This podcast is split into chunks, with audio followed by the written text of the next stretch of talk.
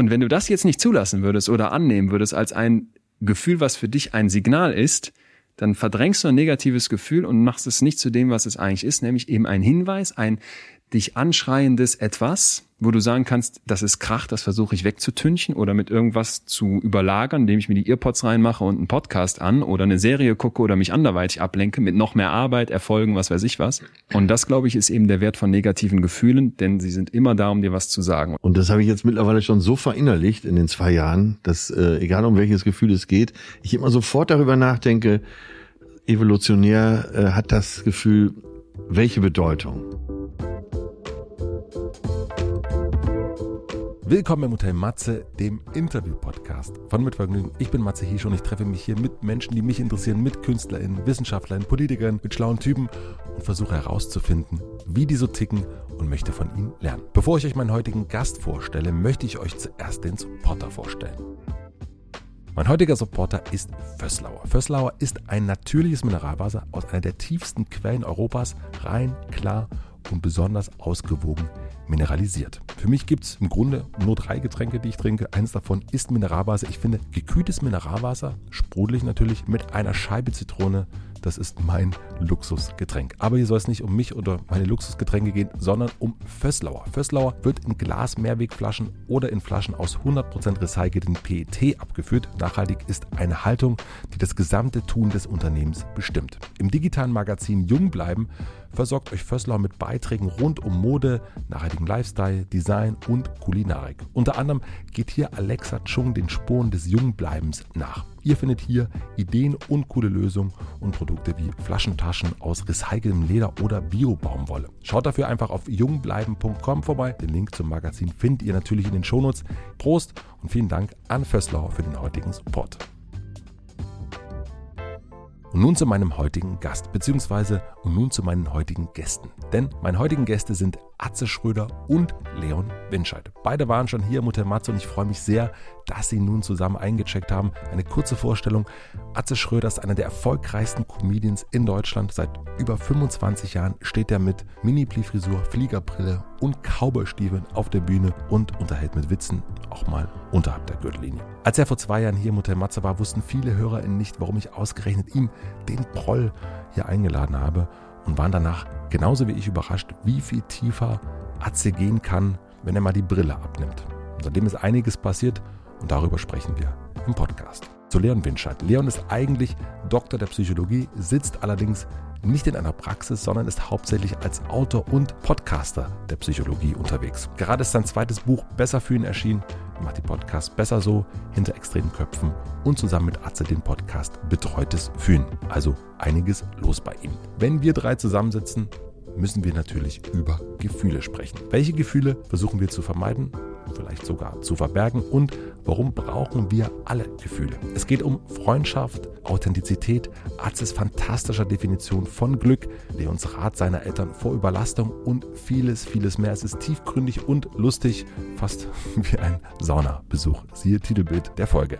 Wir wollten uns schon sehr, sehr lange zu dritt am Mikrofon treffen. Es war für mich ein sehr, sehr besonderes und schönes Gespräch, weil es auch ein bisschen anders als sonst war. Leon bemerkte am Anfang, dass es gar nicht klar ist, wer jetzt eigentlich wem interviewt und das ist genau richtig. Am Ende verdrängen Atze und Leon mich definitiv von meinem üblichen Fragenstuhl und ich muss antworten. Eine Triggerwarnung, bevor es losgeht. Wir machen einen richtigen Kickstart ins Gespräch. Und so sprechen wir direkt am Anfang in den ersten sechs Minuten über Depression und Suizid. Ich denke, das solltet ihr wissen. Ich wünsche euch viel Vergnügen mit einer etwas anderen Hotel Matze Folge mit Leon Winscheid und Atze Schröder. Wenn man mal einen schweren Tag hat, dann geht nichts. So als wärst, würdest du in Ketten liegen. Aber das ist ja eigentlich ein ganz guter Umgang auch innerhalb der Familie, dass da so ein bisschen darüber gesprochen wird, als äh, äh hast du deine Impfung schon ja, mäßig, sondern ja. hast du deine Depression schon, ja, und wie ja. sieht's jetzt aus? Und also, wenn die Familie das so kennt.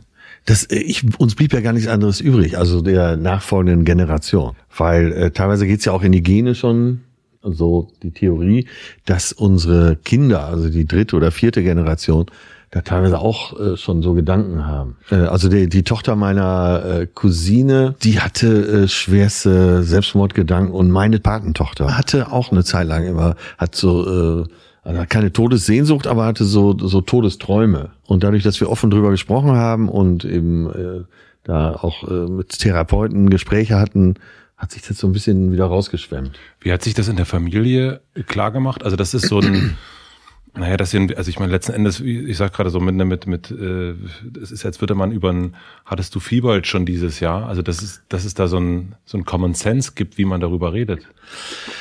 Äh, naja, je nach äh, Teil der Familie anders. Also die, die stark betroffen sind, wo dann äh, die Familie, wo sich äh, Vater umgebracht hat, erhängt hat. Und da gab es die Zwillingsbrüder und beide Zwillingsbrüder äh, haben sich unabhängig voneinander äh, erhängt. Der eine im Wald, der andere im Krankenhaus am Siphon erdrosselt. Dass die sich mehr damit auseinandersetzen müssen Ja. als Ja, klar. Äh, ich, weil mein Vater hatte das nicht. Das war eben auch seine Leistung, glaube ich, da äh, den Schalter so umzulegen. Aber klar, wenn man dann geforscht hat, ich habe mich dann irgendwann auf die Reise gemacht, habe äh, so die älteren Tanten, Onkel, die noch lebten, befragt, was war denn da los? Und dann kam ja alles raus, was totgeschwiegen wurde, dass mein Vater eben aus einer Familie kam, wo wo es eine Erleichterung war, dass er dann irgendwann zur Wehrmacht ging, weil äh, dann war der Tagesablauf so ein bisschen netter. Und die beiden Zwillinge zum Beispiel, die haben ihre Mutter, da waren die beide elf, erhangen auf dem Dachboden gefunden, elfjährige Kinder. Und zur damaligen Zeit, das war noch vor dem Zweiten Weltkrieg, äh, hat die Polizei erstmal die beiden Elfjährigen eingesperrt für eine Woche. Das ist ja fast, äh, fast unverständlich, dass sie sich erst so spät im Leben umgebracht haben. Wow. Ja. Ach, Das, die dann, die dann, oh ja, krass. ja. Ja, und äh, wie gesagt, wir sind jetzt, wir sind dann eben die nachfolgende Generation und wir haben ja nur die Chance, so einigermaßen heiter darüber zu sprechen. Das ist, geht wahrscheinlich auch wirklich noch so, dass man so ein bisschen, also du hast, schreibst ja auch ein Buch über Trauer und so weiter, ne? wie, wie geht man mit Trauer um? Und das ist diesen, diesen, ist erstmal drüber, diesen Leichenschmaus, dass man irgendwie wirklich das versucht, irgendwie anders aufzuarbeiten, als jetzt ganz in Schwarz zu sein, sondern irgendwie versuchen, Humor da einfließen zu lassen. Ja, und je bewusster es ist, desto mehr du weißt, woher es kommt, desto leichter ist es aufzulösen. Ja. Und auch wie wir mal in der Humorfolge hatten, dass wir halt gesagt haben, bestimmte Sachen sind so tabuisiert, dass du sie überhaupt erst mit Humor über so einen Hebel hinkriegst anzusprechen, ne? Ja. In einem Witz verpackt das Unmögliche sagbar machen.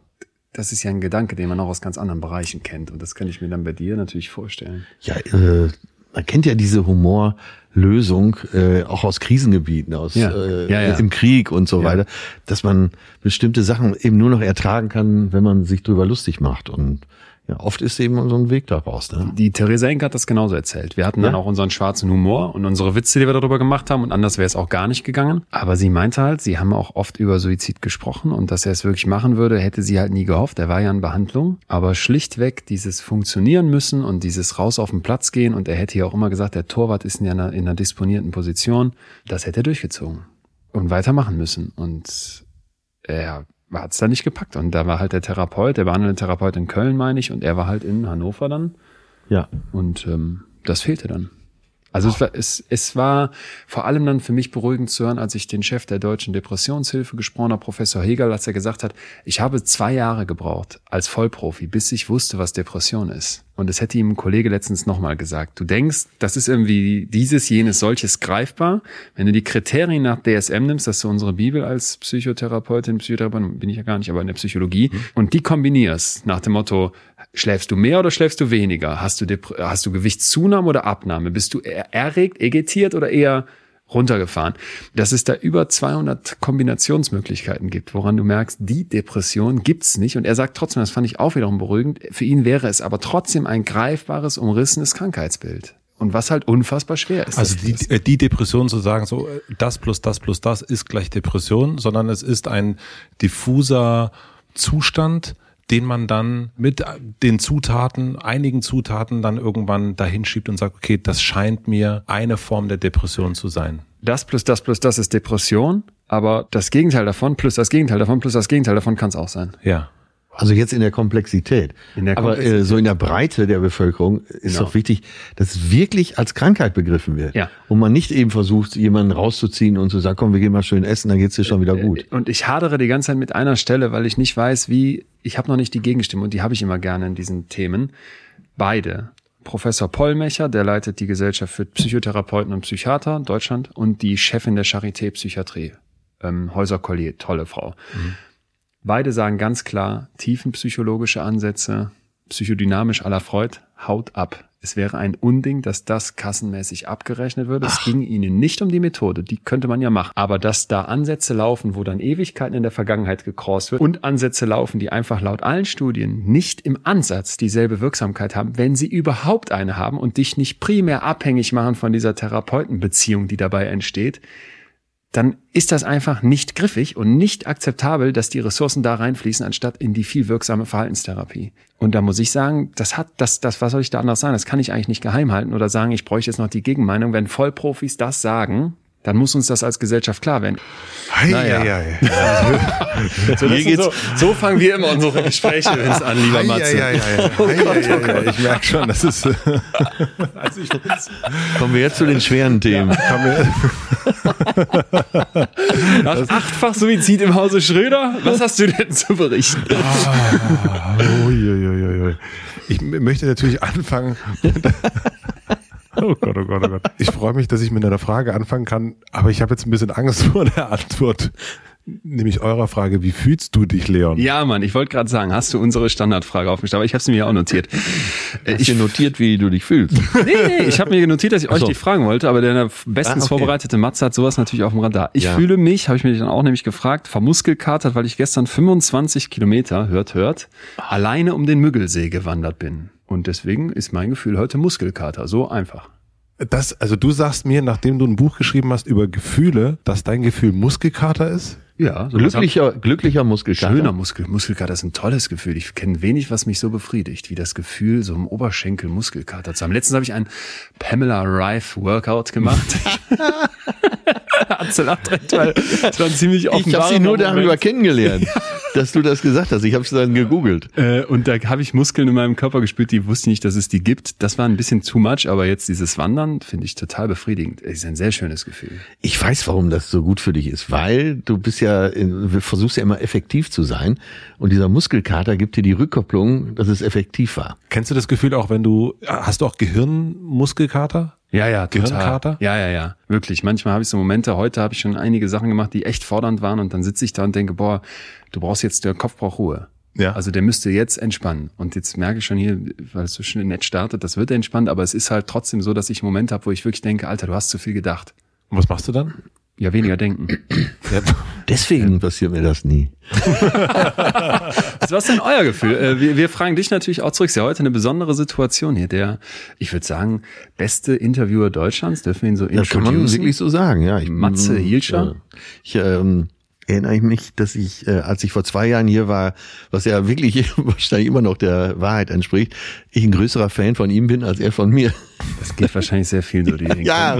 Äh, wir sind wir natürlich voll der Ehrfurcht und wollen trotzdem von dir wissen, was ist dein Gefühl? Ja.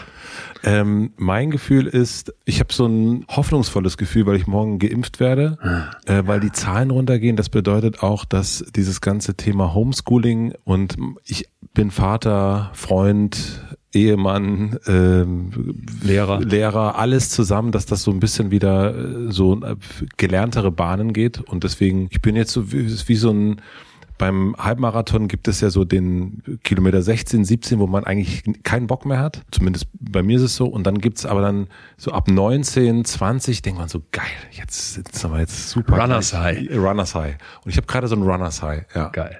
Das ist auch ein schönes Gefühl. Bei mir, äh, ja, ich komme ja gerade quasi aus dem Urlaub.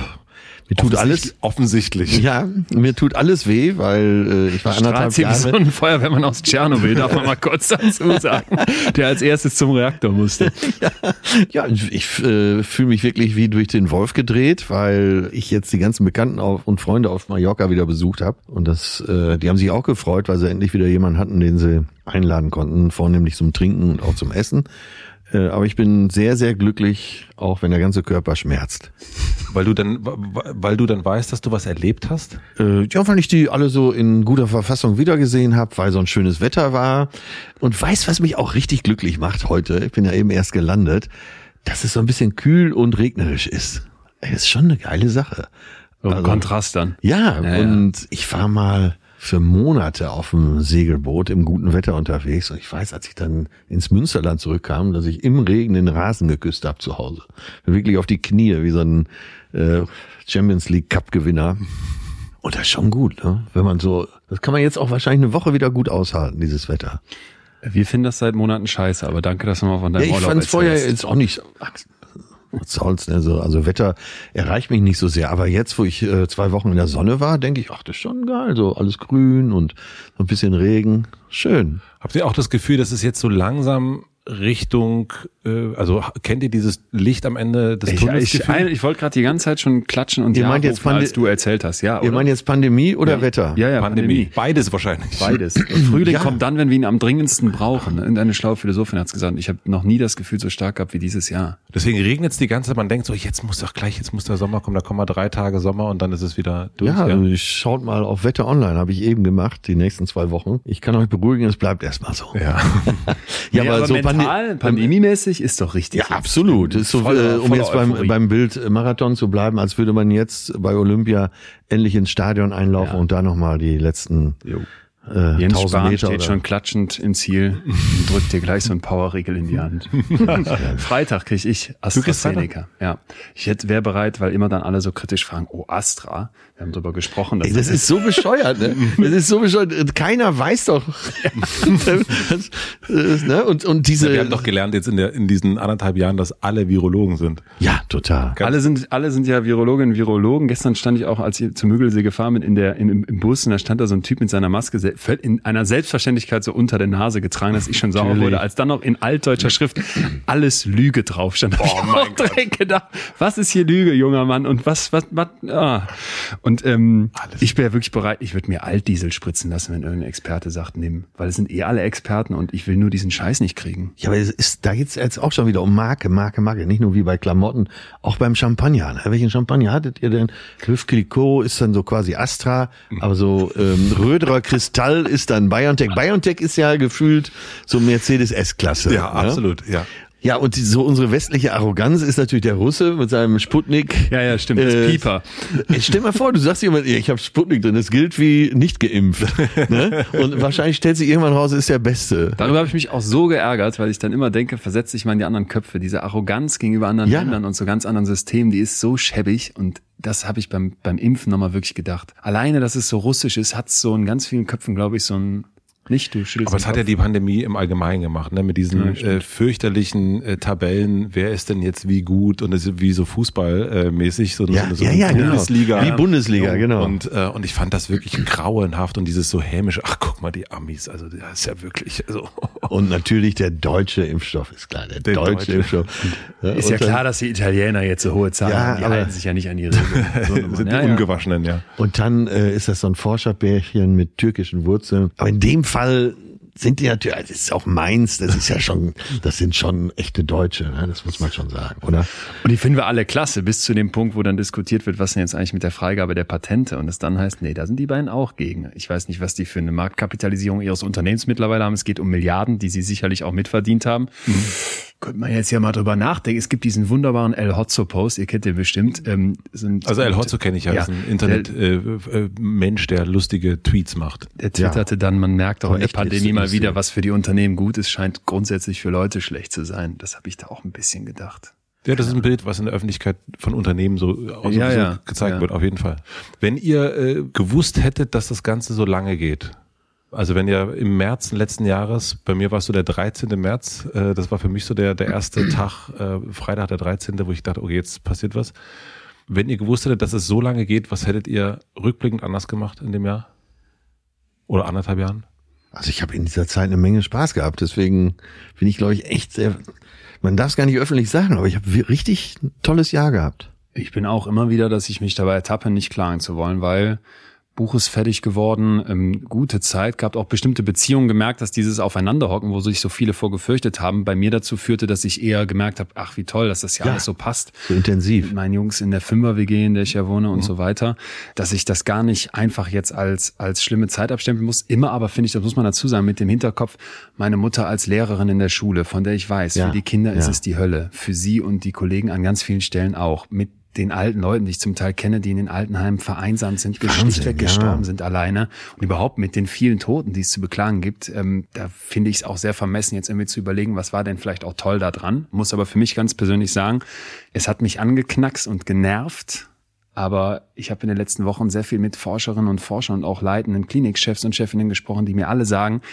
Leute wie du, die werden da so durchkommen. Es geht um die, die vorher schon Schwierigkeiten hatten und die vielleicht nicht in so einer privilegierten Situation sitzen. Und um die mache ich mir schon Gedanken. Unisono haben die mir gesagt, das wird nachhallen. Ne? Also wir schieben jetzt eine Bugwelle vor uns her von Leuten, die nicht in die Therapien kommen konnten, weil die Plätze reduziert waren.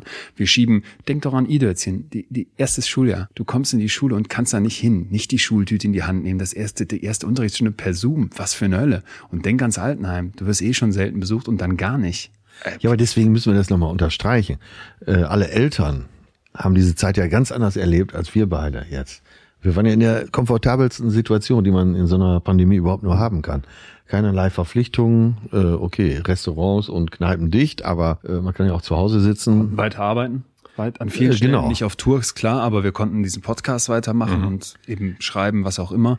Aber mal an dich dann deswegen, wenn du jetzt sagst, 13. März 2020, jetzt ist bald Sommer 21, Ja, ja. das ist ja einfach echt eine ultra lange Zeit. Es ist super lange. Was, würdest hättest du anders machen? gemacht? Unisono. Ihr seid, ihr seid immer Wir einen alle Podcast so- zusammen. Ihr seid, ihr macht einen Podcast. Ich muss Ding. mal kurz sitzen und sagen, dass wir hier mit einer Glasscheibe getrennt voneinander sitzen, Atze und ich nebeneinander wie so ein Tech-Team dir gegenüber. Und mir ist immer noch nicht ganz klar, wer jetzt wen interviewt, das ist ja auch egal, aber ähm, dass wir so unisono sprechen, liegt einfach daran, dass wir so viel aufeinander hängen. Ja, das, Ja, das, ja ich Ich glaub- antworte du bitte, erstmal. Ja. ich glaube, ich hätte unseren Sohn aus der Schule rausgenommen ja, und hätte gesagt, so, wir machen jetzt mal Pause. ja. Und wir gucken mal, ob wir irgendwo auf dem Land uns eine Wohnung mieten ähm, oder irgendwas und äh, gehen, also eigentlich so letztes Jahr, glaube ich, wäre es gut gewesen, also so vor allen Dingen so ab so Herbst, dann irgendwie auf dem Land zu sein und nicht in, in Berlin und nicht diese, diese ganzen Schule, was sich bei uns immer wieder verändert hat. Jetzt gehen wir mal Montag bis Mittwoch, Ja. aber jetzt werden die Zahlen höher, dann machen wir nur noch das und jetzt das und so weiter. Und das, äh, man hat so jeden Tag ist das so Thema äh, in so einer Familie. Ja. Und deswegen glaube ich, äh, rückblickend hätte ich gesagt, ich würde sagen, Stimmt. machen wir gar nicht. Wir gehen aufs Land und, und machen und entziehen uns diesem Schulding. Was hast du denn am Anfang gedacht, wie lange der Spuk geht? Ich erinnere mich an ein Gespräch mit einer Kollegin Wiebke und das war dann Ende März und ich meine gesagt zu haben, naja, ich glaube schon, dass das bis September geht. Ah, okay. Und sie war total sauer auf mich als, als Chef und sa- also war so enttäuscht, äh, weil sie dachte, Pessimismus? ja, ja, weil sie dachte Mai, Juni, so. Ja. Ähm, und da, also die Fantasie fehlte mir komplett, dass ich dachte, dass das irgendwie im Juni dann schon vorbei sein könnte. Nee, aber ich habe so September habe ich gerechnet eigentlich. Ja. Ich hatte vier Tourtermine, die ich nicht spielen konnte, weil es dann, weil dann der Lockdown kam. Und die haben wir ja auf Oktober verschoben. Und ich war sicher, dass ich die spielen würde. Ah, Das hast du wirklich auch gedacht? Ja. ja. Ich weiß gar nicht, warum man sich da so verschätzt hat oder warum wir uns alle da ja so verschätzt Weil wir haben. kein- Hoffnung. Weil wir, ich, ich glaube, es ist, es ist Hoffnung wäre mir zu positiv. Ich glaube, weil wir so dermaßen keinen Bock aufs Negative hatten. Ja. Wisst ihr, wisst ihr, was ich immer so empfinde, was jetzt so sehr klar geworden ist? Diese Idee, das, es muss immer glücklich, man muss immer glücklich sein. Und hey, wir haben doch den Anspruch hier in so einer Happiness-Gesellschaft, wo alles da ist, wo wir in Saus und Braus sehr viele zumindest leben, dass das einfach ein Trugschluss ist und dass du auch verkennst, mit welcher Selbstverständlichkeit du da eigentlich was ultimativ Positives lebst, was viele Generationen gar nicht gelebt haben, viele Jahrtausende Menschheitsgeschichte nicht im Ansatz kannten. Das wird jetzt klar. Und es war schon immer falsch, glaube ich, diese negativen Gefühle zu versuchen zu verdrängen und sich da gar nicht auf diesen Gedanken einzulassen. Und es ist uns jetzt nochmal richtig bewusst geworden. Das funktioniert nicht. Das funktioniert in der Corona-Pandemie mal gar nicht. Es hätte auch sonst, glaube ich, irgendwann zum ziemlichen Krach geführt. Nein, ich habe das so empfunden, dass ähm, so die letzten Jahrzehnte ging es ja immer weiter, immer schneller. Ja. Nichts äh, war unmöglich. Äh, Internet wird immer schneller. Du konntest morgens buchen und äh, quasi abends in New York sein. Und dies war so eine Zäsur. Man weiß, jetzt kann man natürlich sich alle möglichen Szenarien ausdenken, äh, wer uns das geschickt hat. Aber äh, da ich nicht so esoterisch bin, dass ich denke, dass äh, da irgendjemand dran schuld ist. Aber es war wahrscheinlich eine Entwicklung eben äh, gemeinsam mit der Explosion der Weltbevölkerung, dass sowas auf uns zukommt. Und es wird ja sicher nicht das letzte gewesen sein. Wird es einen Moment geben oder gibt es einen Moment, den ihr so wir haben uns schon mal unterhalten über so äh, eingefrorene Momente, die jo. man so versucht festzuhalten. Und gibt es so einen bei euch in dem, in dem Pandemiejahr, ich nenne das jetzt mal Pandemiejahr, obwohl es anderthalb Jahre sind? Der eine Moment, also wir haben äh, in unserer schönen Wohnung in Hamburg zu zweit äh, gern mal Restaurant gespielt, freitags oder samstags abends. Meine Perle ist eine exzellente Köchin, die kocht ja. auf sehr hohem Niveau und dann haben wir im Esszimmer halt äh, so unseren Tisch reserviert und dann. Also wie, wie, also ihr habt dann vorher ja, an, haben, euch selbst angerufen? das jetzt nicht. Aber so, Sag mal, habt ihr doch ein. Sagen wir mal so vom, also wir haben schick angezogen und dann gab es eine Uhrzeit, es gab ein Date und dann ähm, haben wir uns da an den Tisch gesetzt und äh, so im Verlauf des Abends, wenn wir betrunkener wurden, haben wir auch mal rüber gegrüßt zu anderen Tischen und so. Aber wir haben schon so getan, als wären wir im Restaurant. Und wie habt ihr das mit der Bedienung dann gemacht? Äh, ja, ein bisschen Fantasie muss man schon mitbringen. Ja. Ähm, wir, haben, wir wollten sogar einmal, das haben wir leider nicht durchgezogen, wollten wir Herbertstraße spielen. Wir haben einen extrem langen Flur, der Hamburger Knochen, hinten zwei Zimmer, vorne zwei Zimmer und dann kommt man so an der Küche vorbei und meine Freundin sollte sich da auf so einen Stuhl setzen und äh, eben als Prostituierte fungieren. Naja, wir waren so, haben so einen ganzen Abend geplant. Geil, aber auch auf die Frage, welchen Moment wird's Aber jetzt pass auf, pass auf. Und jetzt kommt der lustigste Moment. Jetzt kommt der lustigste schwierigste Moment in der, äh, für mich in der Pandemie. Äh, sie war auch schon angetrunken und war so am Plan, was sie denn jetzt anziehen könne. Mhm. Äh, für diesen speziellen Moment und hat dann irgendwann überlegt, und dann rote Haare wären gut. Ich setze mir eine rote Perücke auf, hat sie sich überlegt. Mhm. Hat so einen Moment überlegt, hat noch so einen Schluck äh, Wodka genommen, hat mich dann geschlagen, so auf dem Oberarm und hat gesagt, ich will keine roten Haare. Also, das war für mich der lustigste Moment im letzten Jahr. Gut, Leon. Ja, kann, da kann ich doch gar nicht nachlegen. Das ist ähm, eure Sauna. Wir haben eine Sauna gebaut, ja. von eBay Kleinanzeigen geschossen, denn mhm. ich ähm, weiß noch, dass wir schon Besuch hatten, wo ich immer gesagt habe, bitte keine Fotos aus dem Garten, es ist mir so peinlich. Wir hatten vorher einen Jacuzzi. Ähm, ja.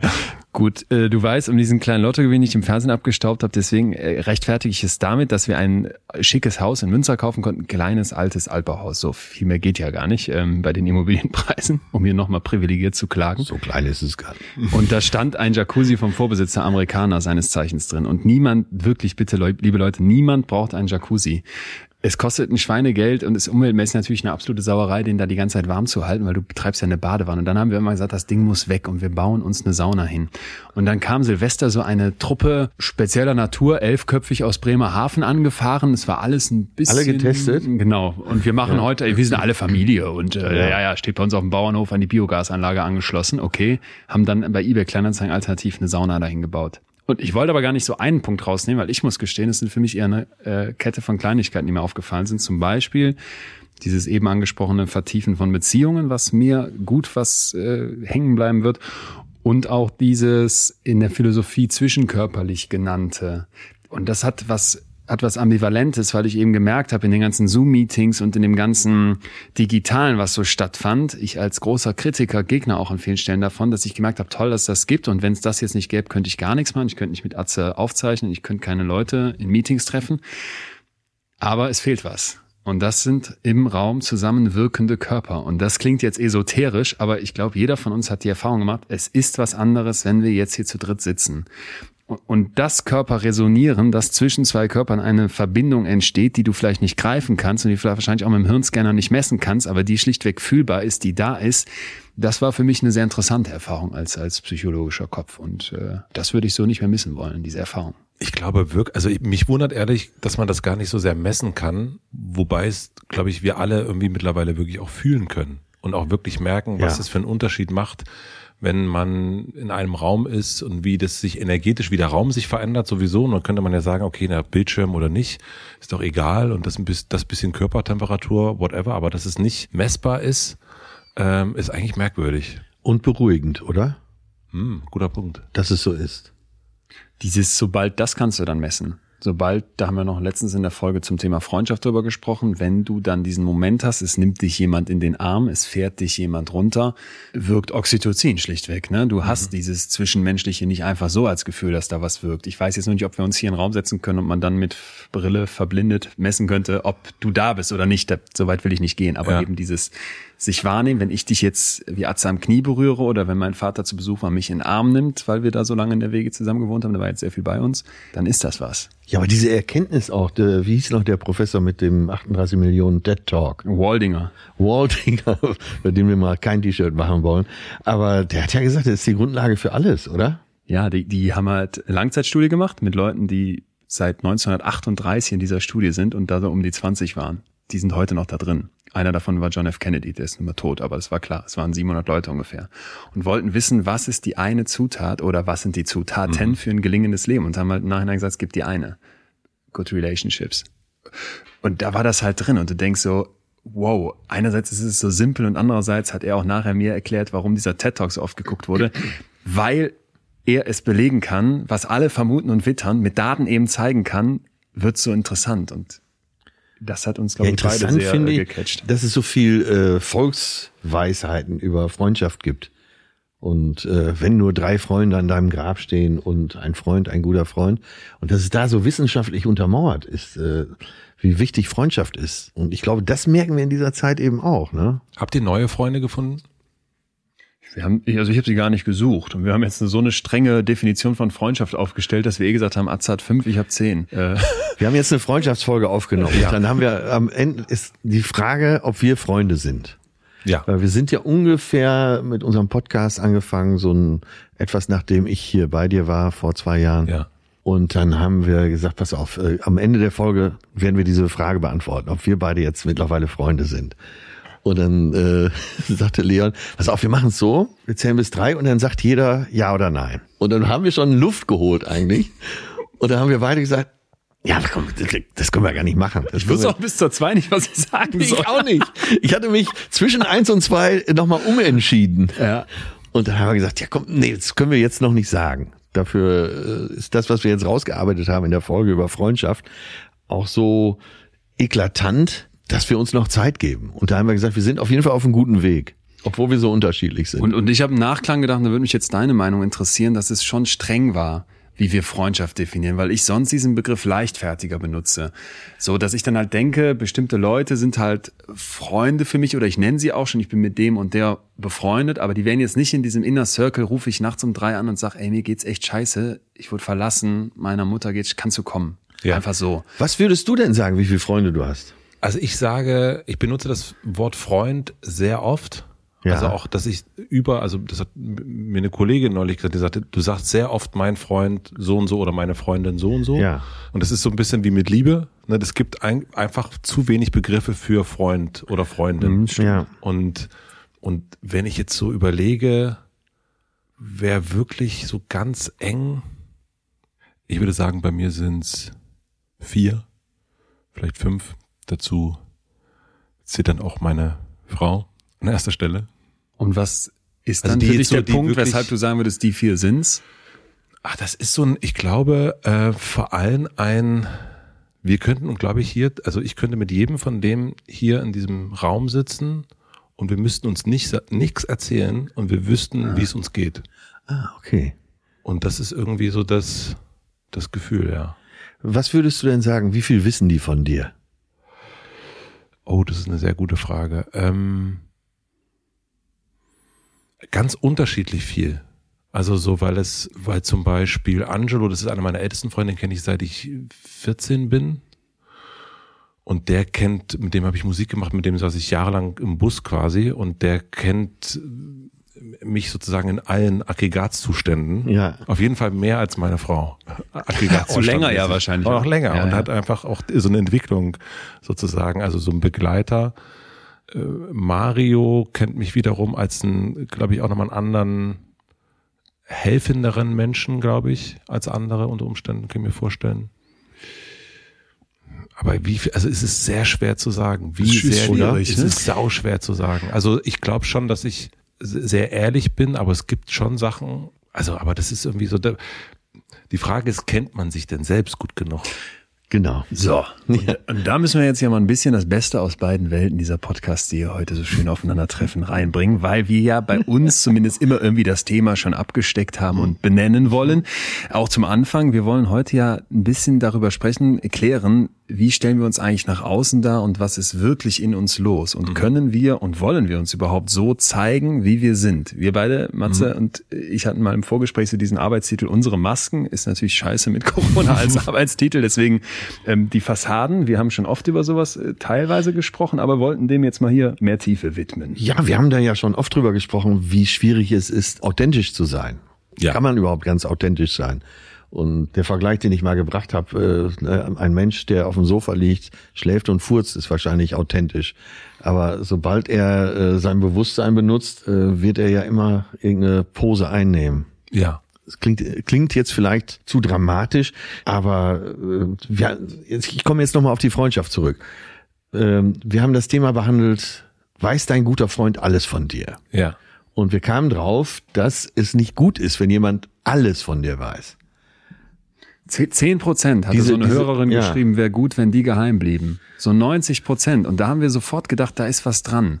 Weil dieser komplette Seelenstriptease, dieses ich offenbare mich komplett, was ich zum Beispiel sehr oft bei Instagram und Social Media mittlerweile wahrnehme, dass Leute das vermeintlich tun und ich das Gefühl habe, ihr tut's in Wirklichkeit überhaupt nicht, weil ihr gar nicht noch nicht damit abgeschlossen habt, was ihr jetzt hier gerade schon breit tretet öffentlich. Nehmt euch doch mal einen Teil mehr Zeit dafür und lasst es für euch sacken dass das vielleicht auch was ist, was geheim bleiben sollte oder dass das auch okay ist, wenn das nur in dir ist und vielleicht auch gar nicht von dir ganz ergründet ist. Also diese Idee, jemand kennt mich zu 100 Prozent, das kam uns beiden auch sehr spanisch vor. Und die Verantwortung für deinen Freund ist ja dann auch viel zu groß.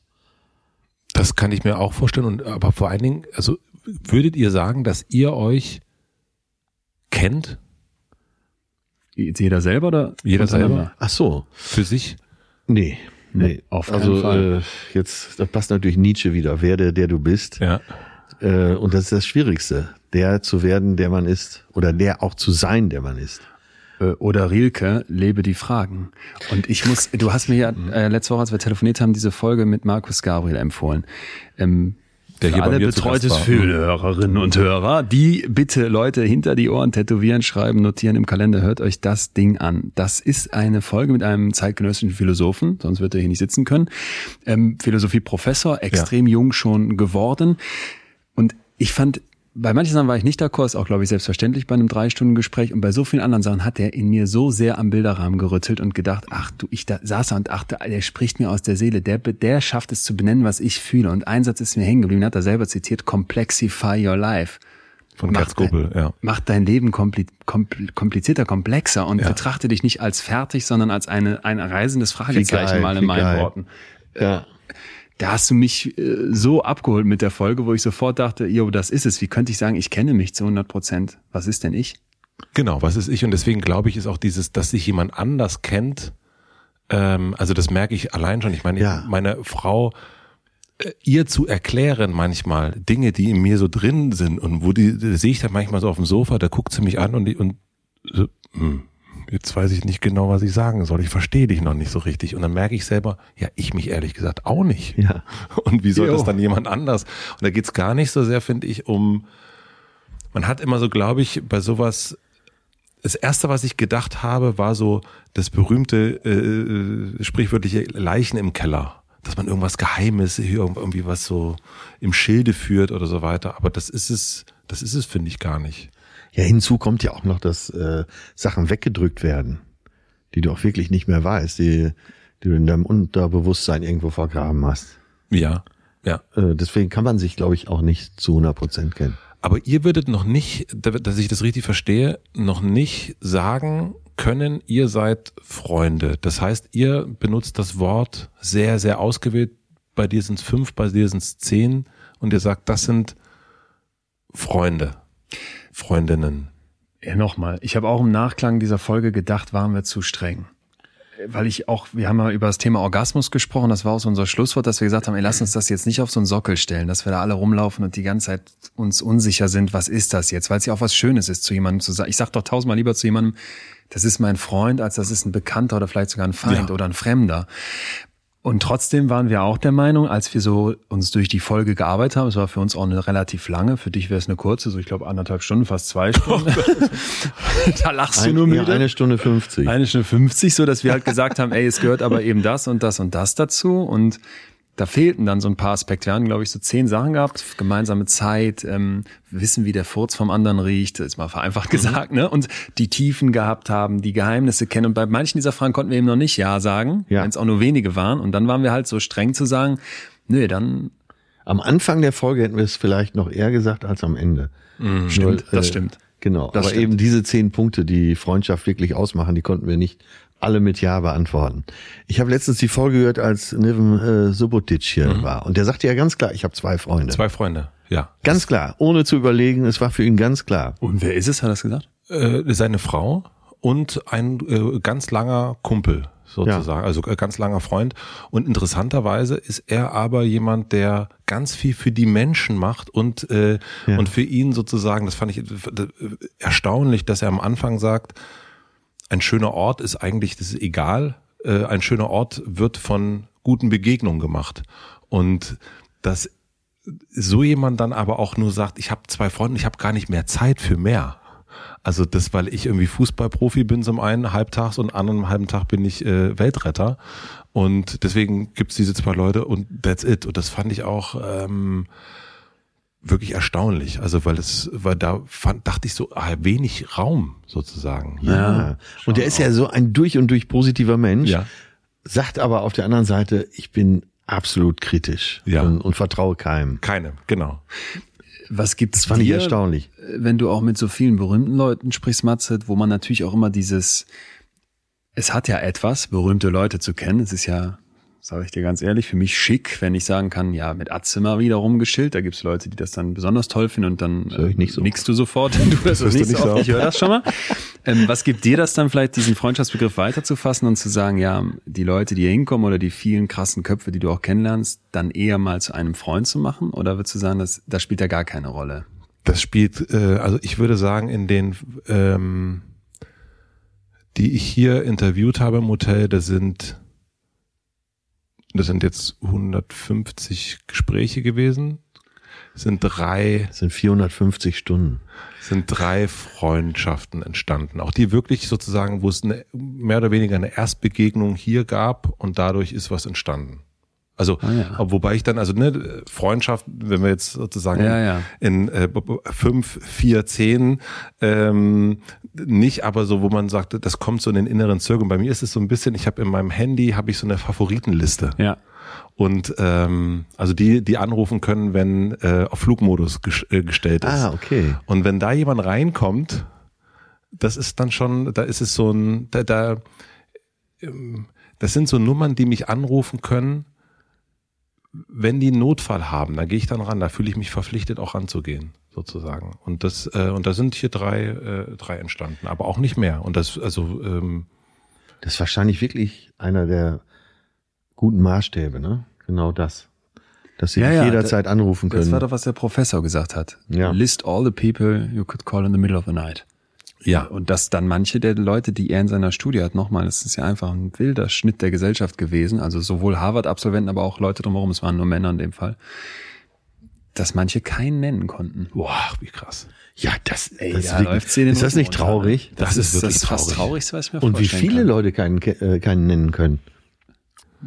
Wie, wie heftig das sein muss, finde ich, merkt man als empathisches Wesen ja in dem Moment, wo man diesen Schmerz ja mitfühlt. Wo du dir einfach nur alleine durch die Vorstellung, das nicht zu haben, merkst, wie unfassbar das, das alleine wehtut. Ja. Ja, wir hatten ja das Thema Einsamkeit schon mal. Und das, ich fand das erstaunlich, äh, wie viele Menschen an Folgen von Einsamkeit sterben. Und das ist, gibt's nicht sogar in äh, Großbritannien Ministerium Ja. Für dieses Thema? Loneliness, Ministry of Loneliness, weil die halt einfach sagen, uns, uns sterben die Leute aufgrund von Einsamkeit. Und das ist ja so gesehen nicht die Einsamkeit, die dich kaputt macht, sondern es ist eben das, was wir eben standen, das fehlende Zwischenmenschliche. Ja. Und das ist zum Beispiel auch der Punkt, weshalb wir diese Gefühle so spannend finden, weil man ja gerne auf Gefühle guckt und sagt, ach, das, was soll das sein? Wie Ja. willst du dieses Zwischenkörperliche, was wir spüren, außerhalb des Zoom-Meetings, wie willst du das messen? Dann hat das so was Esoterisches oder Ungreifbares und vielleicht was wenig Naturwissenschaftliches, aber es ist es eben doch. Und dieses Fühlen von Einsamkeit, dass das wehtut, dass sich das schmerzvoll anfühlt, von anderen abgestoßen, abgelehnt zu werden, das ist, weil dein Organismus danach schreit, verbunden zu bleiben. Ja. Und der lässt dich kaputt gehen, wenn das nicht da ist. Verdammt, der Komiker in mir macht sich gerade schon wieder selbstständig. Äh, das ist jetzt sehr englisch natürlich, da könnte man das in die Serie verpacken. Also ich sehe so 500 Leute auf einer Beerdigung und, äh, und du sagst, ich denke, er ist an Einsamkeit gestorben. Ja, aber er war sehr beliebt. ein fettes Erbe, ne? Das muss man auch irgendwie kommen. Das ist äh, Ricky, äh, Ricky Gervais ist das jetzt gerade gewesen. Ja, so würde ich sagen, ne? Ja. Also so ein bisschen äh, Afterma äh, Afterlife. Afterlife. Ja, ja. Ähm, Atze, du hast gerade Nietzsche zitiert. Ja. Werde der du bist, ja? Ja. Und bei unserem Gespräch vor zwei Jahren, da hast du ganz am Ende gesagt, oh, jetzt kann ich nochmal Nietzsche rausholen. Ja. Äh, aber da muss ich ein bisschen vorsichtig sein, weil meine Atze-Fans, die, Ich will äh, sie nicht verschrecken. die sollen ja nicht, die sollen das eigentlich nicht so wissen. so. Und, so äh, ehrlich hast du es gesagt. Ja, ich hab, ja, seit dem Interview hier bei Matze hat sich ja sowieso viel äh, für mich verändert. Ja. In der öffentlichen Wahrnehmung, aber auch wie ich der Öffentlichkeit gegenübertrete. Danke nochmal dafür. Vor allen Dingen weiß ich seitdem, was ein Podcast ist. Ist auch nicht schlecht. Ähm, ja, das hat sich ganz verändert. Jetzt könnte man sagen, so vorauseilend äh, Imagekorrektur. Aber es war ja nicht so geplant, was Nee. hier passiert ist. Und du hast ja, äh, du sagst gerade so ehrlich geantwortet, ähm, das ist ja wahrscheinlich Matzes äh, Unique Selling Point, äh, dass er Leu Sachen aus Leuten rauskriegt, äh, die sie sonst noch nie so gesagt haben. Und so war es ja in meinem Fall auch. Ähm, ich habe das Gespräch hier schon fast als Rausch erlebt, also positiv. Und ich war zumindest in so einem Tunnel und naja, als ich, ich habe mir das Gespräch auch öfter noch mal wieder angehört, weil ich wahrscheinlich so ähnlich wie du äh, von verschiedener Seite Echo darauf bekommen habe. ja. Und viele haben mir geschrieben, so kannte ich dich gar nicht und Mensch, äh, erzähl doch mal mehr so aus äh, von der Seite. Für mich in diesem Jahr ist es ja dann äh, der Markus Gabriel, den ich immer wieder jetzt Leuten empfehle und sage, hör dir den an. So, den kennst du vielleicht nicht, weil du das Bild siehst und denkst, wer ist das? Keine Ahnung, und dann hörst du es nicht an. Das ist ja manchmal so. Und äh, im, im Jahr 2019 warst du das, weil ganz viele auch bei mir gesagt haben, ja, wie der Atze. Und ich gesagt, nee, nee, nee, hör mal an, hör mal an, hör mal an. Und dann waren ganz, ganz viele überrascht. Und was ich finde in der, äh, wir haben uns seitdem auch wirklich nicht gesehen, ein paar Mal geschrieben und so weiter, aber in der Entfernung, was mir aufgefallen ist, dass du, weil ich habe mich danach, nach dem Gespräch, habe ich gesagt, okay, also hier ist die öffentliche Person Atze Schröder und dann gibt's auf jeden Fall, das haben wir ja gerade gesehen oder gehört, jemand, der komplett, da ist noch ein, da ist noch ein richtiger, da ist noch ein, ein langer, langer Flur. Äh, Stimmt, der Flur. langer, langer Flur. Da kann noch, da kann noch viel auf und ab gehen. Und und du hast aber gesagt damals, und ich habe gedacht, ich kann mir eigentlich nicht vorstellen, das habe ich auch ganz vielen danach gesagt, dass das, dass der jetzt einfach weiter der Atze ist, äh, alles Atze und dieser Flur einfach so zubleibt. Und du hast irgendwie gesagt, naja, was soll ich hier, äh, wie hast du es gesagt, irgendwie ganz künstlerischen Stein äh, über über einen Teich werfen? Das muss ja nicht sein. Da muss ich meine mein Publikum nicht mit belästigen. Das kann ich für mich machen. Und jetzt ist dir irgendwie finde ich ein Kunststück gelungen, zumindest in meiner Beobachtung, dass du das doch machst, dass du ganz viel Grautöne äh, oder noch, also nee, äh, Regenbogenfarben zeigst und nicht mehr sozusagen das eine. Und aber, dass es dir gelingt, trotzdem in dieser Figur, dass es trotzdem Atze ist, aber dass es einfach aufgefächert wird. Ich habe mich gefragt, äh, wie geht das Atze-Publikum damit um? Äh, ja, da habe ich die echt unterschätzt, muss ich sagen. Also es gibt immer mal Stimmen, äh, Mensch, eigentlich will ich doch nur ein paar dumme Sprüche von dir hören, aber so überwiegend ist es so, dass sie das äh, voll mitgehen und auch sehr genießen. Äh, Da spielt natürlich unser Podcast jetzt, äh, die Zusammenarbeit mit Leon auch mit Sicherheit eine große Rolle. Es wäre gar nicht möglich, wenn ich nicht da aufmachen würde an der Stelle. Also wenn ich weiter einfach als die Bühnenfigur auf äh, die Fragen von dir antworten würde, da hätten wir wahrscheinlich schon gar keinen Podcast mehr. Nee, aber du hättest ja sagen können, ich mache sozusagen mein, da ist Podcast, da bin ich, äh, da sieht man mich eh nicht und dann bin ich ähm, andersrum frei und wenn ich auf der Bühne bin, dann bin ich äh, breitbeiniger unterwegs. Aber das ist ja auch noch Das so. mache ich ja. Das Das, ist noch das, so. das mache ich ja so. Nur äh, ist jetzt äh, eben seit dem Podcast hier bei dir, seit der Folge und durch die Zusammenarbeit mit Leon äh, präsentiere ich mich ja ganz anders den Leuten. Das heißt, äh, wir haben Zeit zu reden. Das ist ja natürlich auch ein Vorteil vom Podcast, dass man nicht äh, jetzt in einer begrenzten Zeit da äh, ein Feuerwerk abliefern muss, sondern sich diesen Fragen widmen kann. Naja, und äh, die, die Fans gingen das tatsächlich mit und freuen sich auch über diese neuen Facetten. Ist es denn die so, sich da dass du jetzt, dass du jetzt sagen würdest, äh, ich habe ja dich live gesehen in der Halle Münsterland. Ja. Vier Tage mal kurz hintereinander ausverkauft. Äh, Wahnsinn. Und dann sitzen da wahrscheinlich 5.000, 6.000 Leute, ist gar nicht so groß in deinen Standards und gehen auf deine Witze steil. Und du hast diese Cowboy-Stiefel an. Das hast du mir letztens gesagt, dass das eigentlich der einzige Moment noch ist, wo du die anziehst, weil du in Talkshows auch und so Stimmt, weiter jetzt ja. im anderen Outfit gehst, ne? Und ich habe mich gefragt, wenn du da jetzt zum Beispiel, wir hatten das Thema Gendern mal ausführlich in einer Folge gemacht, sagen würdest du Genders jetzt mit Binnen-I und kurzer Pause. Hey, liebe ZuschauerInnen, wie viele würden dann noch mitgehen? Äh, das ist echt eine gute Frage. Da, ähm, das ist natürlich, äh, gerade Gendern ist ein Thema, ähm, wo viele in eurem Umfeld auch schon nicht mehr mitgehen, unbedingt. Ja, das Total, stimmt. ja. Ja, ja, absolut. Ne? Und sagen, komm Leute, ey, ihr müsst es jetzt nicht übertreiben. ja? Ja, und deswegen, wenn du dir die- diesen Punkt rausnimmst, aber ich habe mir schon Notizen gemacht dazu, ich will unbedingt eine Nummer übers Gendern machen. Das habe ich mir gedacht. Ich habe mir gedacht, das ist eigentlich perfekt, dass du, das muss eigentlich von dir kommen, weil das, äh, äh, ich finde ja so ein bisschen, dass du da ja auch so ein, man merkt ja auch, wie sich der Mann verändert äh, draußen. Also Ja, so, das, genau, man merkt, genau. dass die Stimmt. Männer sind anders als äh, plötzlich. Mein Vater ruft mich an und sagt, ja, bei uns, die wollen jetzt in der Firma, der arbeitet äh, auf dem Bau, die wollen jetzt alle vier Tage nur noch arbeiten. Ja, und, ja. und, und so, hä? Und ich sage, ja, wie bei uns in Berlin halt, ne? Ja. Und dann merkt man das draußen und überall, dass es irgendwie ein anderes Verständnis irgendwie kommt, dass es irgendwie, ja, dass es normal ist, dass der Mann mit den Kreissaal geht und so weiter und so fort und dieses ganze Proletentum viel, viel weniger wird. Und deswegen bist du ja auch so ein Vorbild, finde ich, was das, und ich finde es ja auch gut, dass du das weiterhin so machst. Klar, wenn ein Typ wie Atze das kann, dann werden viele vielleicht denken, ja, dann, Weil du, äh, dann habe ich weniger Berührungsängste vielleicht mit dem Thema. also wir, Leon und ich, äh, für uns ist das normaler, zu Ja. seinen Gefühlen zu stehen. Schon mal sozusagen, wie wir sozialisiert worden sind. Bei dir, ja, aber eigentlich nicht, so wie ich es, also du, Ja, wie ich's stimmt. Es- denke. es- Und noch eine ganz wichtige Ergänzung möchte ich machen dazu, Matze. Für uns ist es auch normaler, in sehr viel mehr Situationen so dazu zu stehen. Wir Ja. gehen nicht auf eine Bühne vor Tausende, Fünftausende, Zehntausend Leute und müssen irgendwie anders sein oder sind anders, als wir sind. Ich, hab- Ja. ich habe diese Situation nicht. Ja. Man ist immer mal wieder auf einer Bühne und ist dann vielleicht ein bisschen anders, weil man nicht furzen und schlafen auf der Couch liegt. Aber du hast es ja wirklich im ganz Extrem, dass du hinter eine Maskerade trittst im Prinzip und auf eine Bühne gehst. Wenn da Nietzschütze ziehen würdest, würde man dir Popcorn-Töpfe an den Kopf schmeißen. Ja, aber der Humor, den ich da auf der Bühne vertrete, ist der Humor, über den ich selber auch lache. ja. Das war Und äh, also, ja, und das. Ja, und das ist eben, äh, ich muss mich da nicht verstellen. Also ich äh, Nee, das versuche das schon eine perfekte Show abzuliefern und äh, Ich merke schon, das ist kein Schau das ist keine Schauspielerei, aber dennoch ist ja dieses ähm, Gefühle zeigen in der Öffentlichkeit. Ähm, das ganze, das große Extrem fand ich, äh, wir haben es bei uns im Podcast schon angedeutet, ähm, was dann bei Lanz äh, rausgekommen ist. Das sozusagen. war, äh, das war auch so ein, das war auch einer der dicken Steine, vielleicht sogar der dickste Stein in dieser Zeit, den ich unbewusst dann ins Wasser geworfen habe.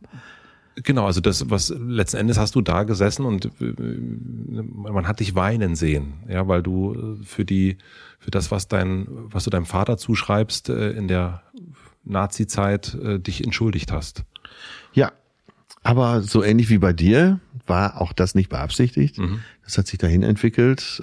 Markus Lanz ist schlauer Interviewer genug, dass er da äh, gespürt hat, da entwickelt sich was und dann eben auch entsprechend nachgefragt hat.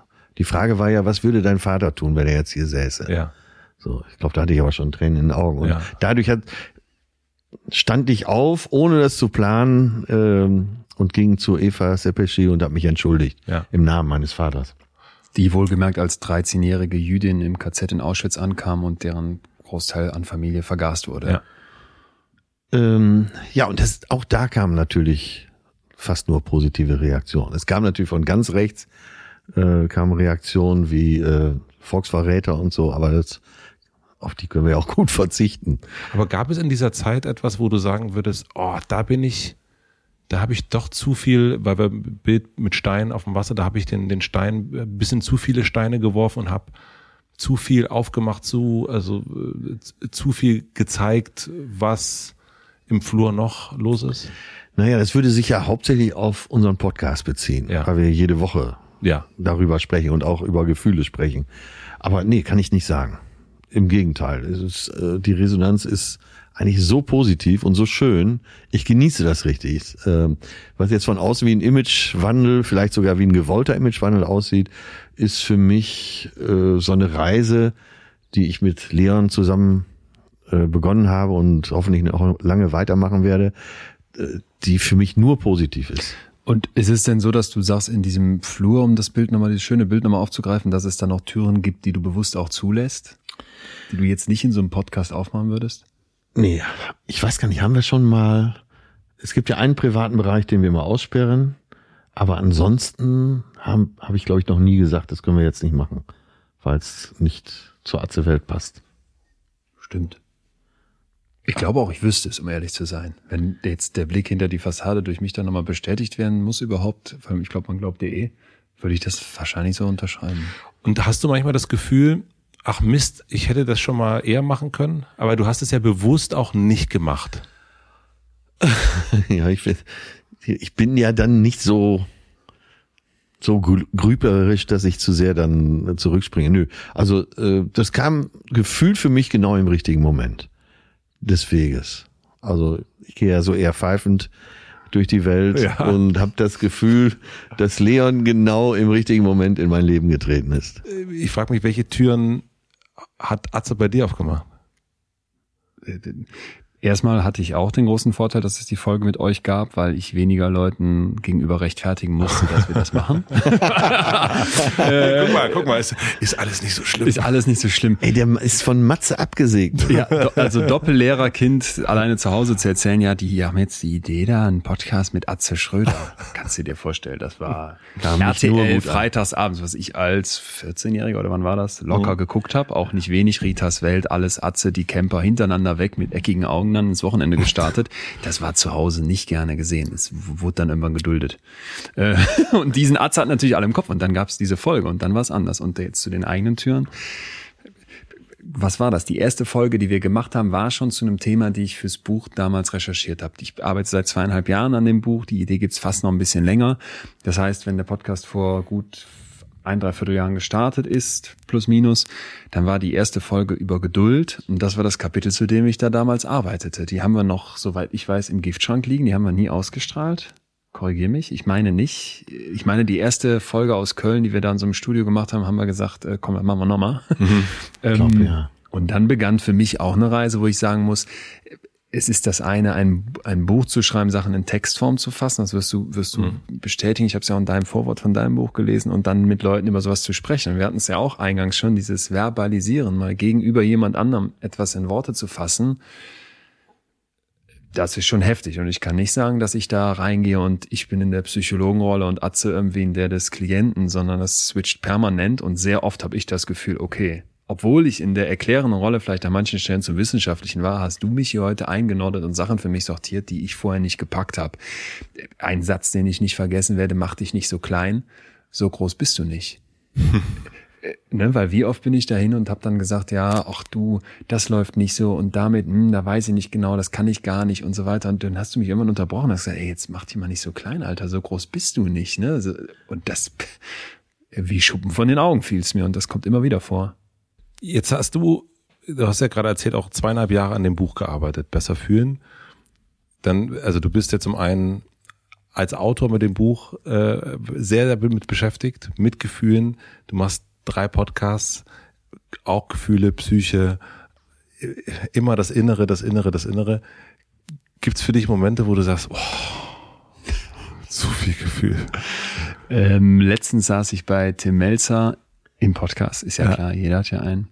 ähm, und ähm, es ging um seine Burnout-Phase, wo der Begriff Burnout gerne benutzt wird, um dahinter Depressionen gesellschaftskonformer offen zu legen, ne? was ich Ja. einerseits legitim finde und was andererseits nicht ganz einfach oder auch noch ein Problem ist. Und dann haben wir darüber gesprochen und dann meinte ich halt, ja, er hat eine besondere Art, sag ich mal. Es gab schon. Bist du zu Wort gekommen? Ja, ich bin auch mal zu Wort gekommen, aber äh, es gab nachher sehr viele Leute, die mir geschrieben haben, okay, das war krass. Er hat mich ganz schön gegrillt, was ich mag. Ich mag es total, wenn man irgendwo reinkommt und die Ideen, gerade wenn man wissenschaftlich arbeitet, nicht einfach hingenommen werden aufgrund irgendeines Titels oder irgendeiner Tiefe, die man sich da eben erarbeitet hat, sondern es hinterfragt wird. Aber es war dann schon zwischendurch heftig und dann habe ich meinen Spieß umgedreht und bei ihm so ein paar Sachen hinterfragt und auch mal gesagt, das würde ich jetzt so und so interpretieren und unterbrach er mich sofort. Ihr Psychologen, ihr wollt immer in alles was reininterpretieren. Er hat's nett gesagt, so ich mhm. übertreibe es ein bisschen. Ähm, das, das ist schon, das ist schon Quatsch. Da ist nicht mehr hinter, lass doch sein. Und da habe ich gedacht, ja, das ist auch mal legitim. Du musst jetzt nicht immer versuchen, in allem dann noch mal eine Tiefe zu suchen. Und ich ertappe mich auch dabei, dass ich mit Freunden zunehmend permanent diese tiefen Gespräche führe, was einerseits schön ist, aber manchmal hat man auch einfach nur Bock darüber zu reden, wie man jetzt ein gutes Thai-Curry kocht in der Corona-Zeit oder ob jetzt ein ähm, Gösser von ein Gösser äh, äh, Radler besser schmeckt als das äh, Berliner Radler. Mhm. Das sind dann so profane Level, wo ich manchmal merke, traue ich mich gar nicht mehr dran, weil es mich irgendwie nicht so kitzelt. Ähm, da wird man nicht mit Oettinger gerechnet. Du bist ja gefühlt immer noch Student. Champagnersorten, die du eben aufgezählt hast, ich kannte eine. Ja, du bist ähm, auch Gastronom dazu. Das ja, darf man auch nicht vergessen. Nicht operativ. Ich, äh, da wir gerade über Bier, wollen wir ganz kurz, äh, habt ihr Lust auf Bier noch? Wäre das? Ja, das ich, haben wir würde, Fall, ja. würde ich mal, würde ich mal kurz mal kurz ein Bierchen noch holen. Sehr gerne. Terminfindung bei uns ist immer ein bisschen spezieller. Prost. Ja, du musst dir vorstellen, jetzt ist ja, das Buch von ihm liegt ja hier. Ja. Und jetzt ist er unterfordert, der Dottore. Der ist unterfordert jetzt schon? Ja, und jetzt kommt ab und zu mal schon eine WhatsApp, äh, so nach dem Motto, mir ist langweilig. Unterfordert ist das falsche Wort. Ich war vorher überfordert und wenn du so einen Ast sehr lange in eine Richtung biegst, ist das immer gar nicht so schlecht, wenn du mal ein bisschen wieder in die andere Richtung biegst, damit der vielleicht weiter geradeaus wächst. Und ähm, es war schlichtweg so an mehreren Stellen, dass ich, dass ich mich äh, verhoben hatte. Punkt das Buch war eigentlich zu krass. Äh, warum hast du dich verhoben? Im, im ein Kapitel ist zum Beispiel über Hunger. Mhm. Bei dem Hungerthema musst du so unfassbar viele Studien lesen, so unfassbar viele konträre Meinungen sortieren und dann wieder Übersichtsarbeiten lesen und damit klarkommen, dass jeden Tag neue Untersuchungen zum Thema Ernährung, was macht das mit dem Mikrobiom im Darm etc ähm, dass da neue Studien rauskommt, dass du eigentlich kaum hinterherkommst. Ich war äh, Monate in der Bibliothek eingeschlossen, in der Universitäts- und Landesbibliothek in Münster und habe Sachbücher, Artikel, Interviews gemacht, gelesen, verarbeitet, um dann am Ende, wie lang ist es geworden? 10, 15 Seiten.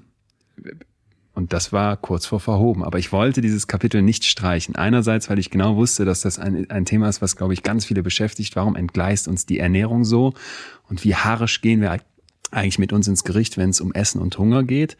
Und wie könnte man das vielleicht mal anders betrachten? Und dann, weil äh, ich der Letzte wäre, der bei sowas aufgibt, wenn es dann haarig wird. Das, das kann ich nicht. Der ist schon auch sehr fleißig, der Herr Doktor. Da sitzt du dir aber selbst im Nacken dann, oder? Ja. Da sitzt ja keine Sache. Da sagt mir das Lektorat, schmeißt das Kapitel raus. Gefällt uns eh nicht so. Mhm. Und du musst das aber. Ich machen. muss das, das wäre undenkbar. Warum? ähm, ja, das sind dann so meine Türen. Ich äh, äh, gucke ein bisschen ähm, äh, betroffen runter. Ich habe dann mit einem sehr eng befreundeten Psychiater gesprochen. Oh, jetzt, der gehört nicht zu den fünf, jetzt muss ich mit dem Wort aufpassen. Aber mit einem befreundeten Psychiater gesprochen und der hat mir gesagt, äh, wo kommt das bei dir her? Dass du das immer so perfektionistisch und so in letzter Instanz und so getrieben machen musst.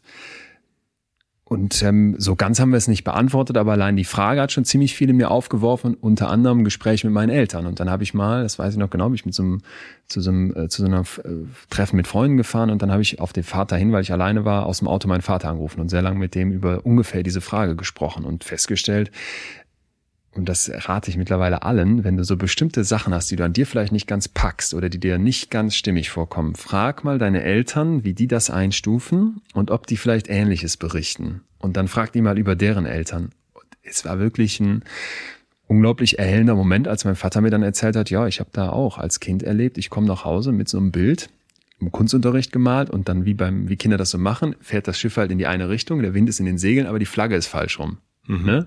Ja. Und dann hat er irgendwie eine 2 Minus für das Bild bekommen. Und seine Mutter hat gesagt, du hättest auch eine 2 Plus für bekommen können. Und er hat so interpretiert, dass sie ihm den Vorwurf macht. Ja. Und hatte dieses Leistungsmuster. Mal als ein Beispiel. Mhm. Und sie meinte aber eigentlich, so hat er es dann heute für sich betrachtet, dass sie ihm sagen wollte, das hättest du verdient gehabt, dafür eine 2 Plus zu kriegen. Aber er hat so aufgefasst. Und alleine, dass er es so auffasst, zeigt ja schon was. Und meine Eltern haben mir vor einiger Zeit mal gesagt, Herr mal Junge, ähm, der wie, wie soll ich das jetzt sagen? Das passt uns alles, du bist, bist ja soweit gerade ausgeraten. Ne? Das war so ein nettes Gespräch, ist ja alles super. Aber wir haben uns manchmal gedacht, dass du dir zu viel Stress machst. Und da machen wir uns einen Vorwurf, so ein Stück weit. Und da habe ich gedacht, ja, ich mache euch den Vorwurf nicht, weil ich weiß auch, dass ich dem viel zu verdanken habe, dass das Buch mir jetzt gefällt und dass ich so selber so viel über Hunger gelernt habe, ist schön. Aber ob das dann zwölf Stunden Schichten sein müssen, da mache ich mal ein Fragezeichen dran.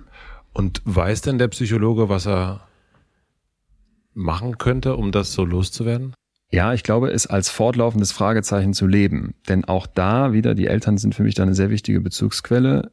Als es so in den Endspurt ging und das Buch hätte fertig werden sollen, es so noch gar nicht fertig war, habe ich sie angerufen und gesagt, hör mal, ich werde nicht fertig. Und ich glaube, ich muss abbrechen. Ich schaffe es nicht. Ich bin nicht in der Lage, dieses Buch zu schreiben. Ich kann auch nicht schreiben. So, kennen wir alle, ne? Du haust sie immer weiter auf den Rücken und machst dich fertig. Und dann haben die gesagt, ruf den Verlag an und sagt, es wird, kommt nicht raus, kommt später raus. Nimm dir die Zeit, aber nimm dir die Zeit, jetzt stress dich nicht. Fahr mhm. erstmal in Urlaub, hängst in den Schrank und komm wieder. Und das, ähm, da bin ich total dankbar für. Und deswegen sage ich auch immer, diese ganzen Methoden zu kennen, die Muster dahinter verstanden zu haben, die psychologischen Kniffe zu kennen, heißt ja nicht, dass du alle davon anwenden kannst. Was, dann wäre ich ja so ein Zen-Priester, der über so einem Tempel schwebt. Darum geht's mir nicht, sondern es geht mir eher darum zu sagen, ich habe das Problem erstmal erkannt, halbe Miete, und jetzt fange ich an, mir Hebel zu suchen, da was mit zu, mit zu machen. Hm. Und die würde ich sagen, zum Beispiel jetzt mal, um Atze mal den Ball zurückzuspielen, jetzt die zwei Jahre, die wir hier ungefähr zusammenreisen mit diesem Podcast, ich, das hat mich verändert. Und zwar nicht wenig. Ich würde jetzt über Gefühle so viel mehr Klarheit haben und darüber reden, was ich vorher nicht getan hätte, schon also gar nicht mit meinen Freunden. Du hast vorher trotz deiner Berufung, deines Berufs, also beides würde ich ja bei dir sagen, äh, hast du nicht über Gefühle geredet? Auf keinen Fall so viel. Ich hätte garantiert diese Manager-Mentalität, die ich heute noch oft mit diesen harten Knochen dann habe, die mir sagen, Gefühle. Mhm. Wird doch nicht so emotional. Mhm. Du musst rational denken. Du brauchst die Zahlen, Daten, Fakten in deinem Unternehmen. Lass die Gefühle außen vor, die lenken dich nur ab.